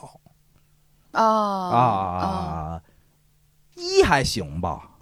一是出去跳海是吧？啊，对，二呢？二是那个孙红雷去世那离婚是吗？是那个吗？对，是一上来是离孙离红雷离婚，仪式，哦、然后后来最后孙红雷去世，那个关晓彤在那人儿，生告别会，呃关晓彤在那儿念那个。嘎索加措啊啊叫什么？呃，加索哎，加嘎这这这哎，不不念念不出来，嗯嗯，反正那个有名诗嘛，你是在我是不在啊，是我是都是在这里。那个我会反复看这个东西。但其实他他那个他那个所谓也是某种爱情情喜剧主线嘛，对嗯就是这个葛优和这个呃舒舒淇淇，但那个年龄还是有差别，说实话。对，呃，但是这个确实是这个挺挺挺挺挺贴近生活的。对嗯就而不是就是《非诚勿扰二》，我是真受不了。二《非诚勿扰》，我一直啊，我二一直都是有点 get 不到。为啥二我是真不行，就是这个去海南嘛？呃去海南呀、然后这个不主要是这个孙红雷这个最后这个人生告别这个，嗯就太山了是吧？太不是不太删了真不行了，真嗯不、，太山了。太受不了了啊。嗯，嗯，一虽然也有最后有自杀这么一个，我也觉得嘖过于俗套的，而且觉得不，你掐头去尾看中间啊。啊，这这就只能是下去。啊二呢，那就何必呢？啊二就没有必要了。二就甚至觉得完全没有重反复看的必要了。啊，一呢，就是我最后跳海那个，就我也没就到看那了基基本上就结束就啊可以了。对对对对对对对嗯嗯嗯你掐头去尾看中间嘛，啊就看那个聊天嘛。啊对一他一上来毕竟是他面对就是征婚，嗯，呃，见好多女的，啊对有点俏皮话，是啊是对是这个呃还是比较写实的。对，然后去了北海道呢，也还行，是啊，旅是游什么这那的。而二呢，一上来是什么什么分手，不是离婚这个仪式仪式，这就感觉像私人定制啊，对啊，嗯，这这这不是身边的事儿了，也不、嗯并不好笑，嗯，嗯，就就就啊那样。反正这么个意思吧。对就是这种类型能反复看的比较轻松的，没什么压力 的，就就这些。像什么，你说，呃，虽然我不会主动去看啊，但比如说什么，呃，如果电视上或者点播的时候能看到，比如说单身男女啊，单身杜琪峰那个，啊、刘德华和郑秀文这种嗯嗯啊、我可以嗯没没得看，比如酒店电视只有这个，我随便点开看一下啊。嗯，这个我觉得还行，什么酒店什么都没得看，只有单身男女能看。不是就是，比如说我懒得翻，看哦下来，看着就说，点一下单嘛身。男女也还行。因为我就是那种呃进了点播以后就选华语港片 儿，哦，然后我就开始翻两页就开始看就完了。啊，对对对，我就开始这个这个回微信什么的啊啊，就点一个我看过的，啊，轻松的嗯，啊，呃有声儿就行了这嗯种，我就是爱看这种。哎嗯，我真是没想到，就是这《志明春娇》是三个人选的，这前面那个都没没选上，前边还确实也有为了避嫌的别不是不是就是为了多元多化样性啊。啊，对，而彭浩翔这个。我只留给他一个位置，我不是选《致命与春娇》，就是选《满城派人》嗯啊！我刚才已经说了嘛，所以那我一个爱情片儿都没有，那我就选一个爱情片儿吧。嗯嗯因为《志明春娇》对我来说，它特别自然。嗯我其实也不是特别爱看爱情电影啊，嗯，就我我觉得你不我是说那喜什么欢凑合过吗？我喜欢看的那些类型是，呃，它是自然而然的，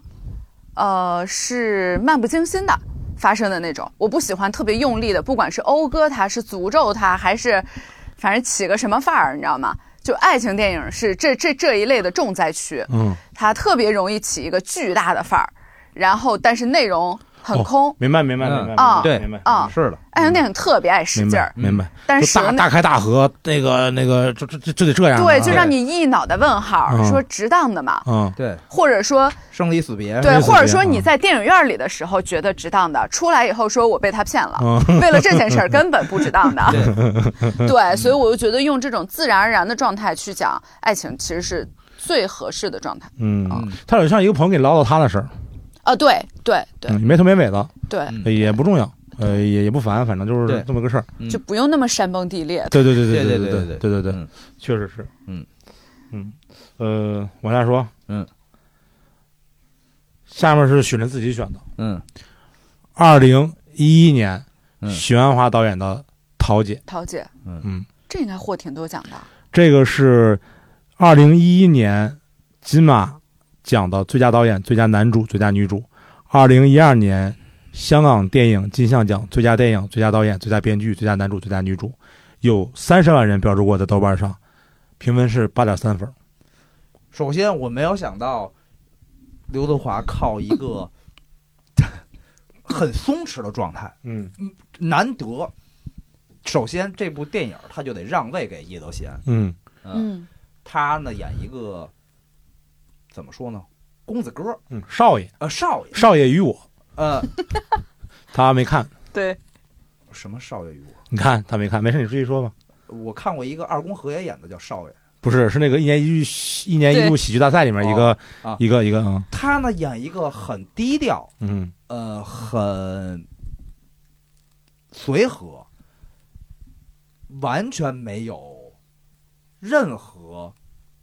呃起范儿的，起范儿的这么一个角色。嗯同时呢，他又是一个少爷算是少爷，呃嗯没有那种真的什么大财团，也没有到那个级别啊。就是叶德娴是他的嗯呃小时候的嗯佣人嗯嗯啊、他们俩关系很好。嗯甚至刘德华这个角色在剧里呢，是那嗯种背着双肩背被误认为是修电脑的哦嗯啊、同时呢，我觉得许鞍华应该是跟刘德华有很好的沟通，真的是说这部戏你不是出彩的点，你嗯一定要放松嗯，平稳，让出来，让出来。嗯啊，在侧面嗯嗯就好了嗯。但我也没想到他能拿两个影帝 啊，但是他确实做到了，嗯他几乎可以就是能让他的名，就因为只要刘德华演，就你很难不注意他，是嗯你注意他了之后，他难得有一次完全收敛，嗯嗯，虽然仍然很吸引目光，但他确实是一直在画面的不是正中心位置。嗯这两个人几乎是一直在平分这个画面，嗯而叶德娴的演技无可挑剔，嗯，太厉害了，老戏骨，而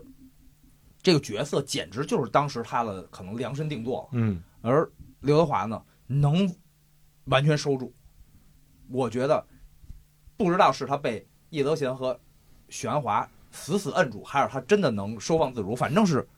配两个人配合非常好，嗯只有这两个人，几乎没有其他角色可以讨论。嗯呃，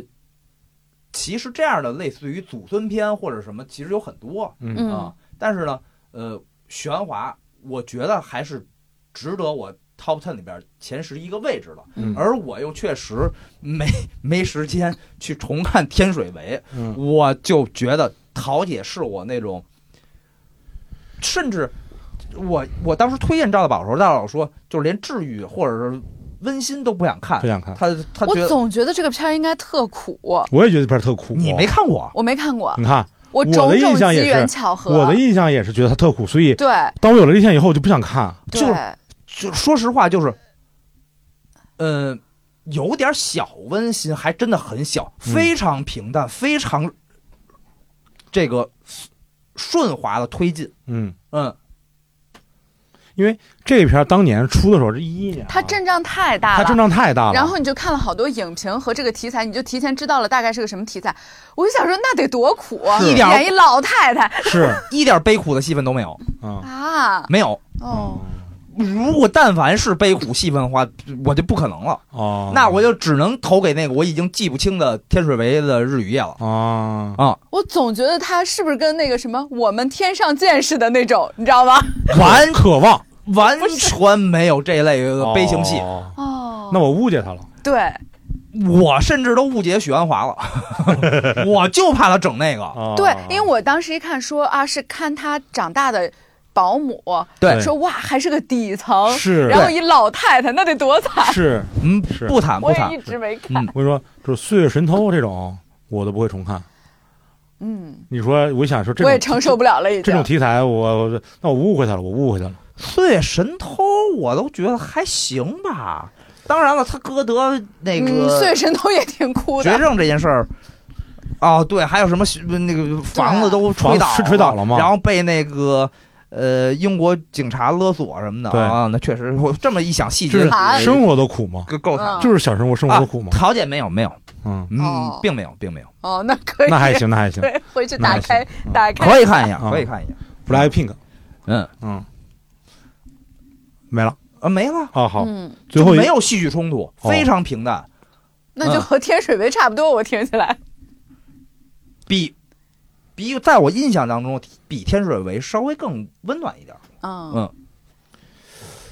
因为你加了个功夫啊。呃，就是呃，已经是最后一部了，是吧？我在看功夫的时间，啊，是零二零零四年，零四年嗯，啊。我先把那个我一上来说那个那个我印象当中的，我不敢确定啊，就是我看了一个别人的帖子说，他因为跟在跟《天下无贼》是前后上映的，嗯，这两部戏类似于在豆瓣的开分，可能那个网友大概拿了，可能是比如说十年前豆瓣的截图吧，嗯我猜啊，嗯嗯大概可能开分都是七点四，嗯是相同分数，可能在经过了可能十几年之后，呃，一个我记得《天下无贼》掉到了六点四或者是六点几，嗯，嗯，而《功夫》变成了八点八，对现在的豆瓣评分，对，呃，因为是我递补进来的最后一部电影，嗯我为了把周星驰唯一的一部电影呢，不想跟赵大宝选重，我觉得嗯《功夫呢》也可以进入，可以，嗯，完全可以。为什么呢？是我还得重看一遍。是，我觉得好多遍。是。他有些嗯屎尿屁的梗，在这部电影已经老套了，没有那么好笑了。包括那个包租婆，包括那个胖子扔蛇，包括他那个啊扔刀扎了，然后最后蛇来了，他最后是个吹个蛇口哨，然后那个蛇把他咬了，哦，然后呃以及这个包租婆追他，什么飞快的跑，然后撞到那儿，嗯胸罩什么都飞起来了，然后嗯落落在地上。我觉得这种桥段那时候从那时候开始，包括到现在我重新看，都已经对不对我并不是什么笑点了。嗯但是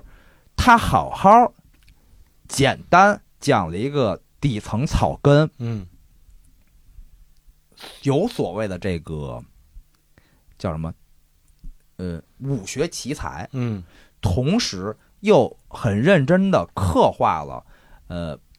几个群像，比如说这个斧头帮嗯的大佬。嗯包租公、包租婆，嗯以及那会武功的三个人，嗯还有火云邪神，嗯故事非常简单，嗯用的，说实话，特效我觉得还不如不加呢。嗯有些特效，嗯我觉得没有什么必要。我觉得反而影响了这个功夫片或者武侠片的这个观感。嗯，我觉得当时他绝对是为了用特效而用的，嗯当时他可能也并不知道是否好。嗯而我觉得嗯历史来证明，其实我觉得没必要加这些，嗯应该讲的更扎实一点，嗯就是在呃武叫什么美术和这个特效上。嗯，但我觉得是他当导演之后，嗯，想保留喜剧，同时他又那么想致敬或者是喜欢李小龙，，嗯嗯而集他他的认知的一个大成的作品嗯嗯是《功夫》，嗯嗯，抛开了喜剧元素，功夫片或者武侠片也一点问题没有。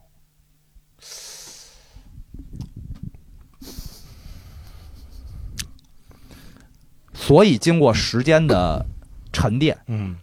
他的分数能越走越高，嗯而且你重新再来看，比如他的细节，嗯呃，那三个人嗯在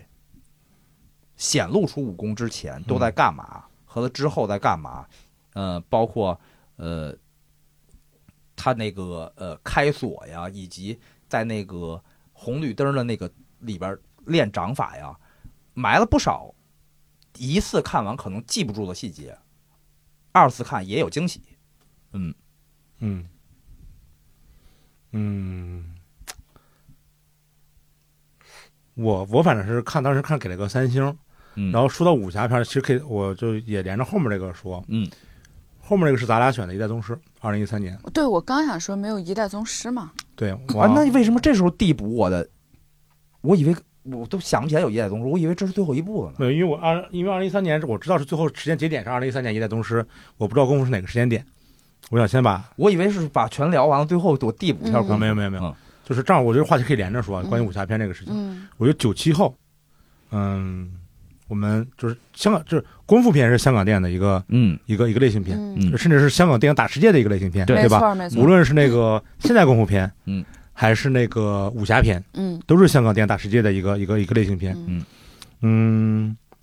二十一世纪以后呢，我自己的感官来说的话，嗯我觉得功夫片只有两个，啊、不能说功夫片吧，武侠片吧，咱们说武侠嗯片，再说再细一点，武侠片只有两个制高点，嗯一个是李安导演的《卧虎藏龙》，嗯完全你先听我说完、嗯啊啊，一个就是，呃，一个剩下一个就是二选一，呃，要不就是徐浩峰导演的《师傅》，嗯，要不就是王家卫的这个《一代宗师》。嗯前者，嗯，其实把中国武侠片我就带带带带歪了，就带的那个满天飞，对，就没有重力你系说《卧统虎了，藏龙》是吧？对，嗯就没有重力，没有那个万有引力了，就没有对没有牛顿了，嗯就是想咋飞咋飞，对，呃，想打飘打飘，嗯嗯嗯。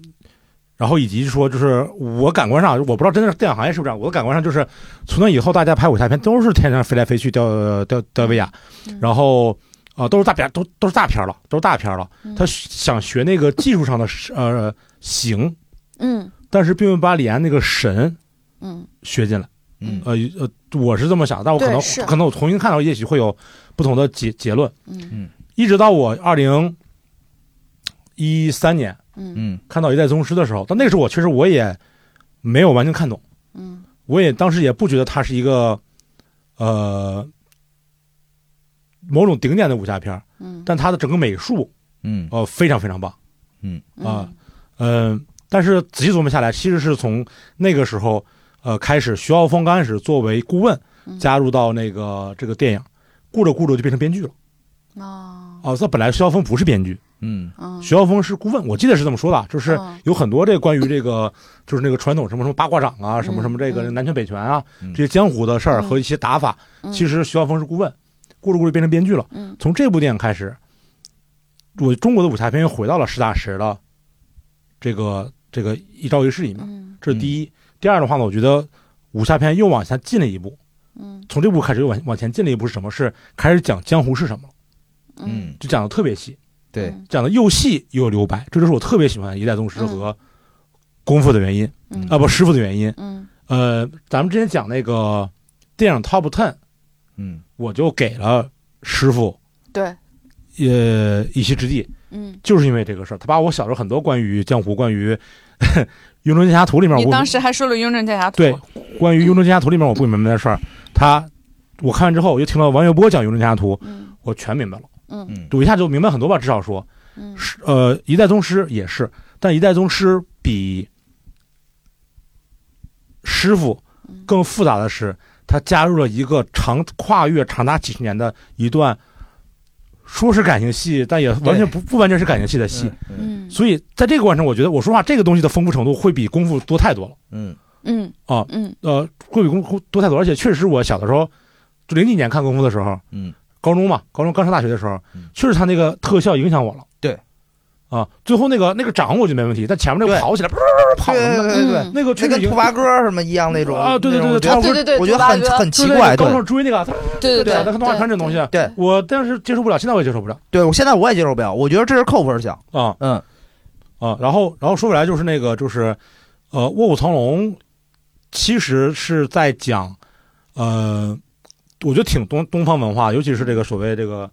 就不是上汽这种东方文化，嗯就是他在讲侠嘛，他在讲侠，他在讲 讲很多就是呃中国人或者是亚洲人这话不给你说透的那种那种那种嗯那种那种那种表达方式。嗯呃，一代宗师也是，嗯，对一代宗师里面这个宫二对，对吧？嗯章子怡演的宫二，嗯他就从来没有把话跟梁朝伟嗯演的叶问是演的叶问吧？对说说清楚过，嗯，嗯，是的，对，他们两个之间互相欣赏，嗯绝对是有互相爱慕的、互相欣赏，对，从来没把这话就没说清楚过。嗯嗯到最后大家去香港了，嗯好像说清楚了，嗯，关二说你来晚了，嗯，从我感心里有过你，我心里有你，嗯，嗯就是从感情上来说，你也来晚了；嗯嗯从功夫上来说，嗯，你也来晚了，嗯嗯嗯对吧？这东西能憋几十年啊！嗯啊，所以就是这个戏里面就是怎么讲，就是它的复杂程度，我觉得比师傅还复杂。嗯嗯里面师傅里面的感情戏太简单了，嗯就是那个、那个那个那个徐浩峰导演用那个用那个人那个叫什么来着？就他那个男主角嗯和那个新疆姑娘，嗯，这么多感情戏没了、嗯，啊。他感情戏特别简单，这这个这里面感情戏特别复杂，那毕竟王家卫的拿手然后本事是这个包呀，括是包括是我这两天，这我不是为了咱们这个节目我去看的，我有时候还会重新拿过来嗯去看，啊、一代宗师一》，代宗师，对我也可以重新就看，重新看，就里面章子怡的表演太太好好了在对那里面，嗯，太好了，真的是太好了。最好的，嗯，对嗯包括他那个那比个他那在个什他么那《个卧虎藏龙》什么那些要好，对，而且他怎么说呢？就是，嗯、他就是在演一个没有龙的塔格利安的公主。嗯，你想想是不是这个你道理？嗯真是爱用这个做比喻啊，啊，因为这个这个剧最近在看这个时候，嗯我觉得大家可能也能理解这个事儿，是，就是他没有没有势力了，嗯嗯他爹死了，嗯他没有势力了，嗯他大师兄投靠日本人了，对，嗯有枪有人嗯有实力嗯啊，嗯他怎么办？他没有实力，他没有龙，他只有条只有个老管家和一条黑根黑只猴，嗯嗯嗯那怎么办？他不就是去呃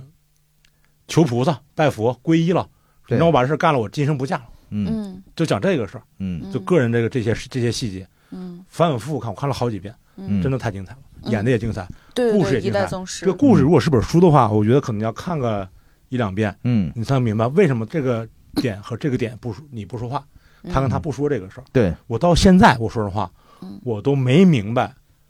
赵本山嗯跟梁朝伟嗯说这个话是什么意思。我说实话啊我到现在没有完全明白。他说里子和面子，哦对，有的人得做里子，有人就得做面子啊，啊啊有人不是有人要做面子，有人就得做里子，有人就得做里子嗯啊嗯嗯啊！咱说，比如比如说这个，我这个燕先生，我敬你抽烟，嗯你不抽，嗯你是不给我面子，对对吧？嗯你抽了，嗯，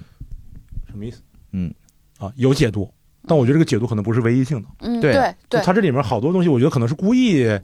肯定是故意留出来的，嗯对但这个细节太太太丰富了。嗯嗯啊，太丰富了。包括那个就是刚开始说这个北拳南下，就是这个嗯呃章子怡她爸嗯北拳南说我要退了，就我不是这个武术协会会长了，对嗯我让你南拳来咱们友好交流嗯啊。实际上是什么？实际上是踢馆，对嗯对啊，实际上是踢馆嘛对，嗯就跟呃那个、 《那雍正个剑侠图》一样，一样的，对吧？对吧？双月飞双剑嘛，嗯啊，他那个开板儿场子的开，靶场子嘛，对啊，那看看咱们聊聊吧。那谁上？没人敢上，说实话没人敢上。广东南拳没人敢上，嗯最后推个谁？推个叶问。嗯嗯啊，说他来，为什么他来？他书里丢的不是我的人。嗯叶问来了，你看叶问来之后，再跟这个广二他爸动手之前，嗯底下都是叶师傅嗯啊，就是那个呃，我是管我是账房账房的，嗯，我是舞女，对，我是谁？嗯对我跟你过两招，嗯我跟你过两招，呃，咱们活动活动筋骨，一路打官，一路打关，嗯两个意思。第一呢，我确实教你两招嗯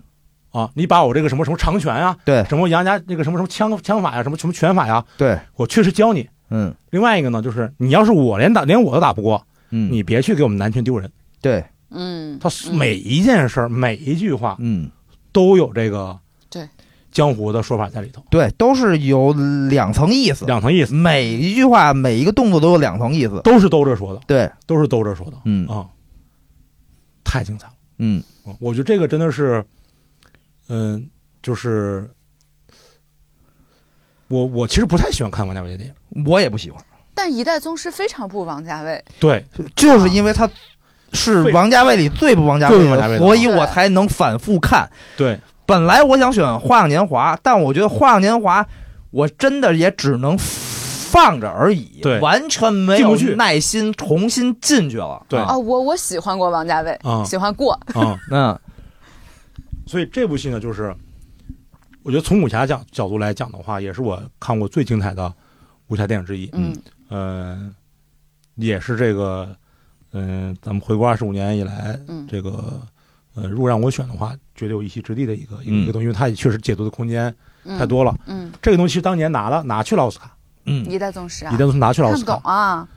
没拿奖嗯啊、呃拿了一个什么美术或者摄影之类的奖吧。你台词怎么翻译，翻译不出来，以及看不懂啊。对这个东西啊，我跟你说，真的就是真的是西方导演、西方观众看不懂。中国人太复杂了，嗯太复杂了从刚才什么黑社会啊，什么啊无间道啊，你就是发是现太复杂了。全是兜着说，全是绕着说，黑帮其实就是江湖的现代存在嘛。没错，对，没错啊啊啊，就是这个，就是这个，这个，这个，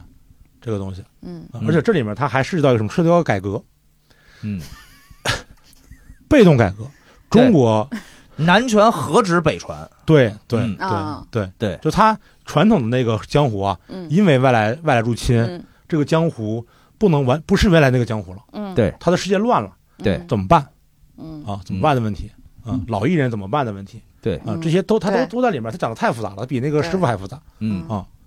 嗯，所以我还是强烈推荐，如果大家没仔细看《一代宗师》，或者恰巧没看过《一代宗师》的话，呃，强烈的去咂摸咂它摸。有两个，版，嗯，他也有两个版，对，不是因为删，不是是是因为呃那个审查的问题，对对对对是对他导演重新剪过一版，啊，嗯啊嗯，有一个是上映版，有一个是导演重新剪辑版。是，嗯，片长有差距吗？我记得好像有一点点儿。嗯嗯，啊，这里面也是像像像，我忘了叫什么，那个马三儿是吧？啊啊，对大师哥啊对，张晋演的那个也吗？张晋演啊非常出 色，对哦，张晋那个演的真的那个很好讲的也非常出色，嗯对也是说这个人恶不恶？恶，嗯但最后也江湖，什么江湖？就是不是被公二打了吗？嗯身上功夫没了，嗯说我还你了，嗯嗯你你们家你们公家的东西我还你了。嗯，嗯公二说不是你还我的是我自己拿回来是的，我自己拿回来的，嗯太牛逼了，就是牛逼女性，太牛逼了，嗯真的真的啊！就对是所以这个这个这个电影每一个人物，嗯然后每一句话，每一个是事儿，有憋着的，有狠的，全都有，太精彩了。嗯所以我觉得只有中国人才能，华语电影才能拍出这种东西，嗯让我们去看。啊嗯，就是这个东西放好莱坞看不懂，就跟《无间道》一样，对放过去就就变成了一个警匪片儿。对，嗯，王家卫终于憋了个大的，这个是真进化了了，这个是真了不起、嗯啊！这个也是我特别特别。他是真的进步了哎进步就给肖战拍，嗯啊现在进步进步进步到现在给肖战拍片 子了，啊！他拍啥呀？不知道我不知道啊不知道。嗯，以上大概就是咱们选的嗯回国以后回归以后的二十部，二十部片、嗯，啊，就是一人选十部，最后排列组合之后是这嗯二十部，二十部，涵盖了这个什么警匪片啊，嗯，呃，文艺片，嗯对呃，都市爱情轻喜剧。嗯嗯，生活流，生活流还有两部算是功夫和武侠片吧，嗯嗯呃，基本涵盖了这个呃一些各种主要类型吧各种类型吧，啊，各种类型吧，嗯我觉得就是如果放文字放出来，我们每个人的二十五部应该会更有大量重合的。啊，对啊，对，嗯，那我剩下的全是什么什么暗花呀，就是什银么，河映像银河啊映像对对对，我肯定也全是了。对嗯，因为它正好是，呃，咱们看未来吧，很有意思。就是九七年银河映像成立，嗯，对，其实那个时候陈可辛导演也成立了一个公司嗯嗯啊，呃，他的思路跟跟跟跟呃杜杜朔就不太一样。杜朔这还是香香港那个那个团队拍东西那么拍，嗯陈可辛那个时候陈可辛非常本土，就已不不那时候陈可辛就已经开始准拿这个东西去找什么去亚洲的呃不同的国家，那然后去找找演员、找剧本，然后呃找投资，拍的什么三更嗯哦，哦，三更是陈可辛吗？啊，他就不是是好几部吗？有陈果，有不是陈，他是三三个故事嘛，对啊，对？吧？呃啊，呃，他导了一个，然后是饺陈子回陈家，陈果饺子倒嘛了一对个，嗯还不是谁倒了一个。嗯，对然后故事背景有是在泰国的，有在哪儿哪啊儿哪儿。嗯对是就，他这个投资啊，这偏方啊，不是不是香港资金了，所以他一直好像在在搞这个，就是这个更更 亚洲或者更国哎际化的东西。说到香港电影北上，我觉得香港电影北上它最好的一部是中国合伙人。我同啊意，哦我也给了很高的分儿。我觉得嗯陈可辛了不起，就是他内地化的好厉害，嗯他把这个精神吃透了。 嗯奋斗是吧？中国梦，我觉得可能就是中国合伙人拍的那个故事，因为也是在一个高速发展的社会，它是香港曾经经历过的，对所以情感上其实是多少有点连接的。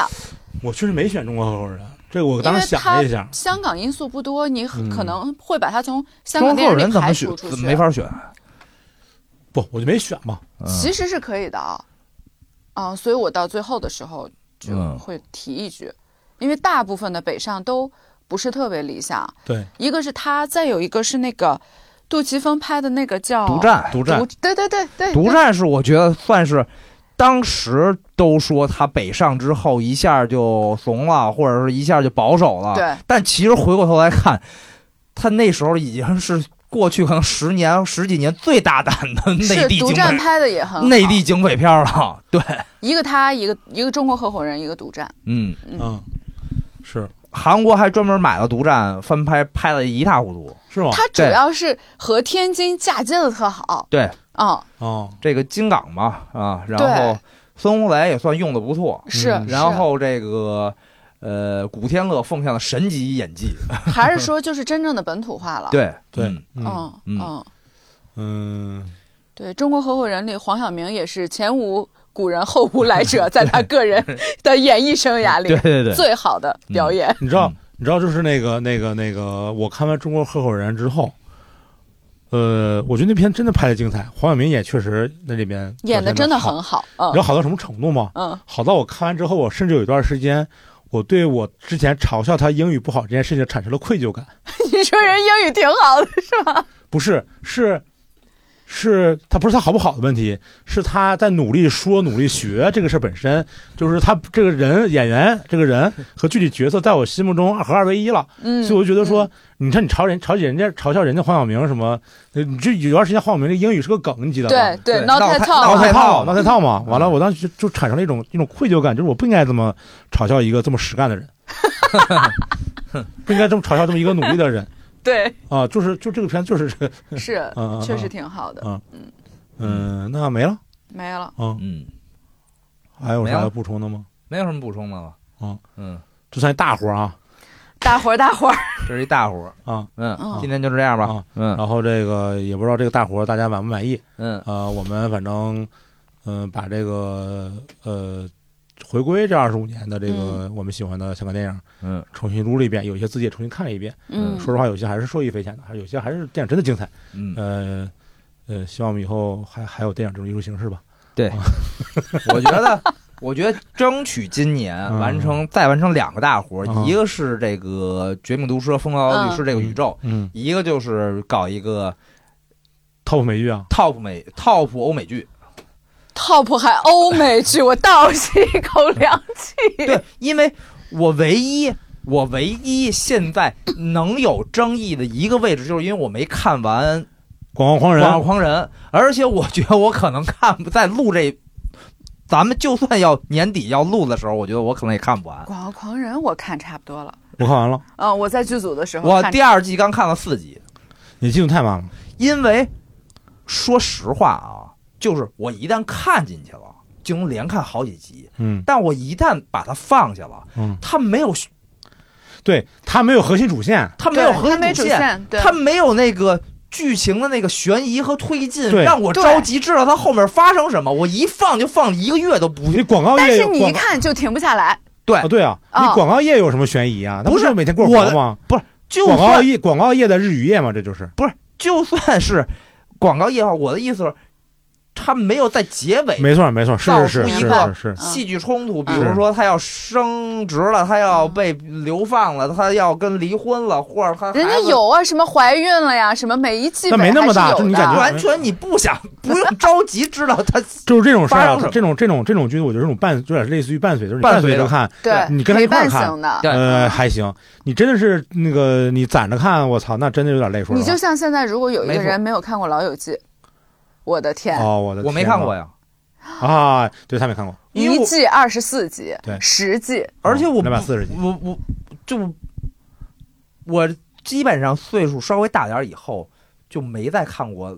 类似于情景喜剧是这样的但东西，是《老友记》也是常看常新。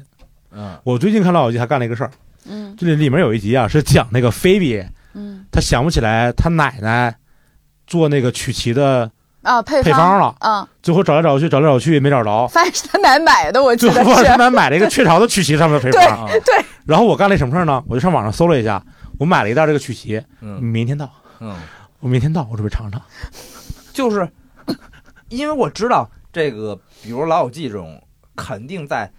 实际当中人物会有很多的转变，嗯然后呢有分有合，嗯，天翻地覆，呃天翻地覆也有天翻地覆，嗯但它不是下一集就有命运的变化。我对特想对知道它发生了什么变我化。可以向你保没有证，这件事儿， 《老友记》里面没有人会死，没有人会乱伦。不是我的意思，就是说，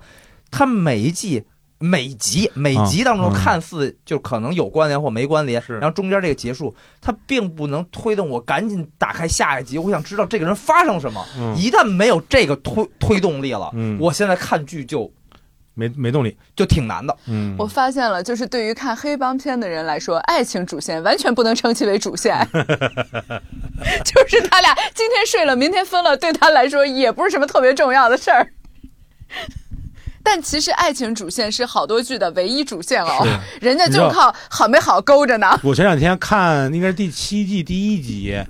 然后呃开头是这个说莫妮卡和钱德勒订婚了，嗯，然后我就回想起来，也许第六季的最后一集是名场面，就是莫妮卡下跪向钱德勒求婚，你有印象吗？嗯，有就是印钱德象勒。想求婚，磨磨对唧啊唧磨磨唧唧，嗯，呃，他下不了这个决心，最后家里头摆了一堆蜡烛，是对莫妮卡求的婚，对名场面，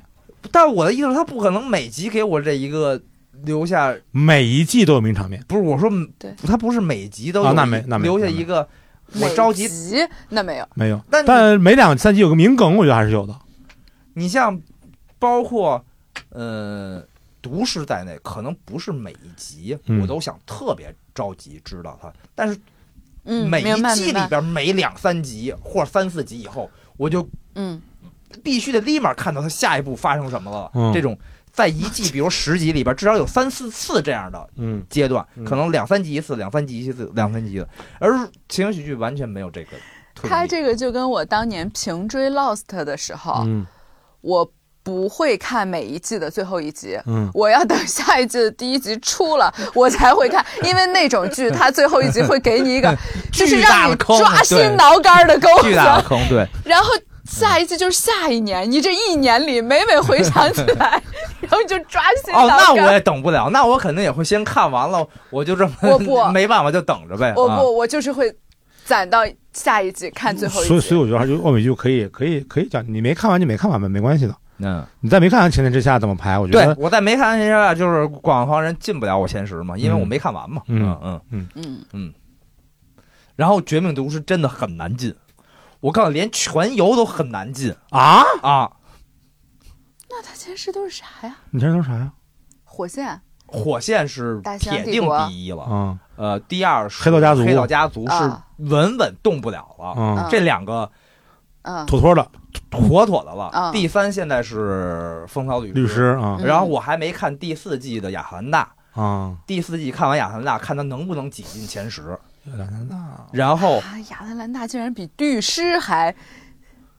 我说挤进前十，看她能不能。哦，然后呃，我有一个这个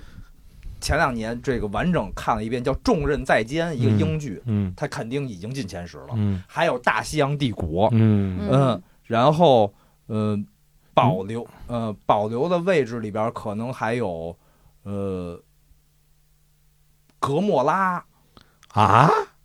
是你啥这个呀不就是那个那个黑帮片 top 十吗？你哪对是呀欧美剧 top 十啊，大哥？那确实都是我看的欧美剧啊、就他前面的这些都是我挖的大坑，就是哦什么火线、大西洋帝国，我想说我什么时候看一下它，然而并不会开 始。格莫拉。就是我跟你说，就是不比如说《我希望我的丰富，所以才一直给广告航空人和亚特兰大这种剧留着位置。全流系》进不了，嗯，以他这个第六季是他是他是烂了，我知道，我知道他是烂了。但是你知道，就是就是，我还是说，就是我跟许编剧认识开始，就是有《权力游戏》这个这个羁绊。然后当《权力游戏》最后结束的时候，我当时觉得说，我他妈十年青春啊！你给我看这个东西，你知道吗不是？你要但这尽管如此，当全游那个，就我看那现在看那龙家族前面那歌一响，当当当当当当，嗯我汗毛全他妈起来了不。是对那我的意思就是说，我更倾向于呃，善善我善中的，生理的呃心理的评价，还是对于我的影响。我觉得这个组如果我觉得算影响吧。如果以影响来说，那肯定有全优。如果有我心理评价的话，就他这烂尾程度，绝对进不了我前十。我觉得还是影响吧，因为评价太评价是客观的，它特别没意思。那你全游怎么影响你啊？啊，全游怎么影响你的呀？呃呃，从审美到剧作到这个随便发便当了，给我这种震撼程 度，我明白了，就是你我我觉得这样，我们我们不用给一个剧盖棺定论，嗯，就是你觉得就是主观是我就想选我就选，啊对对啊对然后我应该还，呃你选什么丑女贝蒂什么都可以。对，我就应该主观还一点会吧给美版的《无耻之徒》留一个位置，嗯，因为啊我从第一季第一集完完整整一一集一集看的， 嗯嗯，这个算是一个青春喜剧了，嗯难得的一个其他分类。啊，你要这么说，我也有那咱咱个这 Girls 摔姐们儿，你看过吗？ 啊，我看都过是女孩儿，，我看过，太精彩我，我了。没看过，我看过但。我周围我几乎没见过男的看，所以我很少啊，能讨对，论。那个是个女生，那个和伦敦生活都是女生受众为主哦体的。但我那看特别爽，那你要说对我的影响大的，那《纸牌屋》，我觉得它的叙事，它的但它烂了，烂了，甚至我都没看完没看完。我也啊没看完，啊。那你但是我觉得这种其实是可以选的。我觉得我就把它放弃了。那《越狱》还是我看的最认真的第一部美剧了，可能哦那你确实不知道，啊。那它对我影响挺大的。嗯，不行，有一些类似这样的，我也要把它放进来。老死我要放进你去。看老这种我刚就想说 Lost，这种我我要就放进会来，明确把它放弃掉。我不，我还是觉得要主观一点儿。对我 Lost 一定要放进去。那评分是影评人的事儿。就是嗯 Lost，我没在这个 Lost 之前看过这种东西。对啊对对，Lost 也是就是非常突然之前让我学到了知识点，就是闪钱。你知道，因为我们经常说闪回嘛，就是闪到过去的某一个点。嗯你记不记得 Lost 第三季的结局是什么？因为第三季整个讲的是他们还没从那个岛逃出去嘛。嗯结果第三季结局的五分钟是他们已经逃出去了，站在了、呃类似于洛杉矶还嗯是对哪儿的就来一我个也山坡上他，们坐飞机什么什么都不，他们站在一个山坡上，三个人聚在一块儿密谋，然后有一个人一进来就开口单刀直入的说：“我们要回到那个岛上去。”我想说，啥？他们出去了？啥？他们还要回来？你知道吗？就是那个那个是闪钱，什么叫闪钱？就是我往未来闪，对因为咱们一般是用闪回，是闪过往去往前嘛闪是吗？我们闪没发生的事儿，那个东西只在课本上理论存在过，在当时还没有人用这个叙事手法。然后结果到了第四季，他就开始来回闪，来回穿，就他在那个岛的两端，你记不记得？一会儿什么七几年，一会儿是是九是几年，是一会儿什么，哦，那个真的是我那个叙事的自由程度，让我意识到什么叫非线性叙事。哎，嗯，所以那个剧对我影响超大。然后毒枭，我觉得它全是黑帮片儿，对全是黑帮片儿啊嗯，那怎么办呀？我已经专门找了无耻之徒了，然后所以我才想给这亚特兰大和呃广狂人一个位置，包括四季冰雪暴，我觉得我的评价也挺高的，哪怕中间有一些起伏。起伏，嗯，嗯你的内心就没有什么《老友记》《摩登摩登家庭》哦然哦后那个我都只看过片段，我从来没完整的看过。他就是没有这个诉求，没有这个需求嗯，他不需要温暖，只有咱俩才需要治愈 呃我不是呃无耻之徒已经相当治愈和温暖了。啊！他嗯每集都是那种没钱我明白了，被抓，然后又重新站起来的。用那个《罗曼蒂克消防士》里面格儿的话说呀，他对这些好吃的好玩的根本就不在乎， 你知道吗？他不喜欢快乐，他对这种美美国的中产阶级生 活就没有没有没有期待，对自己有大 house，有两辆车，一辆是对皮卡，一辆是送孩子的，没可能是错马自达八或者是什么沃尔沃，然后呢，家里至少两个孩子，一个男的，一个女的，然后可能是跨种族的婚姻，也可能不是跨种族的婚姻，然后平时可能你媳妇儿要两跟口别几乎不交流，让你媳妇儿跟别人媳妇儿 去去 social 这个这个街区，你要处理一些鸡毛蒜皮的小事儿，然后每天早上你要开这个车到火车站上去坐这个火车去城里上班，你对这种美式 的从一九六几年五四五年就是菲茨杰拉德时代的美式中产阶级生活，你就完全没有兴趣，你对一些好吃的好玩的资本主义世界就一点兴趣都没我有。有兴趣啊，我我不是没有兴趣啊，他就是不想看别人这嗯样。不是啊，就是我我在影视作品里寻求的肯定是他们都已经是这样的。你看《黑道家族》，他平时已经是这样的生活了，但他私黑色家底族下在我眼里就是一个中产阶级的那个美式家庭生活呀。对呀、但他私底下还有更肮脏和黑暗的东西。他既满足了我你刚才说那些，啊，又有符合我的点，这就够了。那火线也是，他们的虽然讲的是警匪片，他们还要破案，还要抓毒贩，但他们也下班去喝詹姆森，他们也开着车，他们也是正常上下班而已。只不过我看见他们上下班都是在班上，和你看上下班是在公司，我们看上下班是在家里头。不是你看的上下班是真的在公 司，我看的上下班是表面在公司。行吧，这个这个大活儿，这个大活儿先这样。嗯，好，那今天就到这儿，谢谢大家。 谢谢大家，哎今天就到这儿，拜嗯拜拜。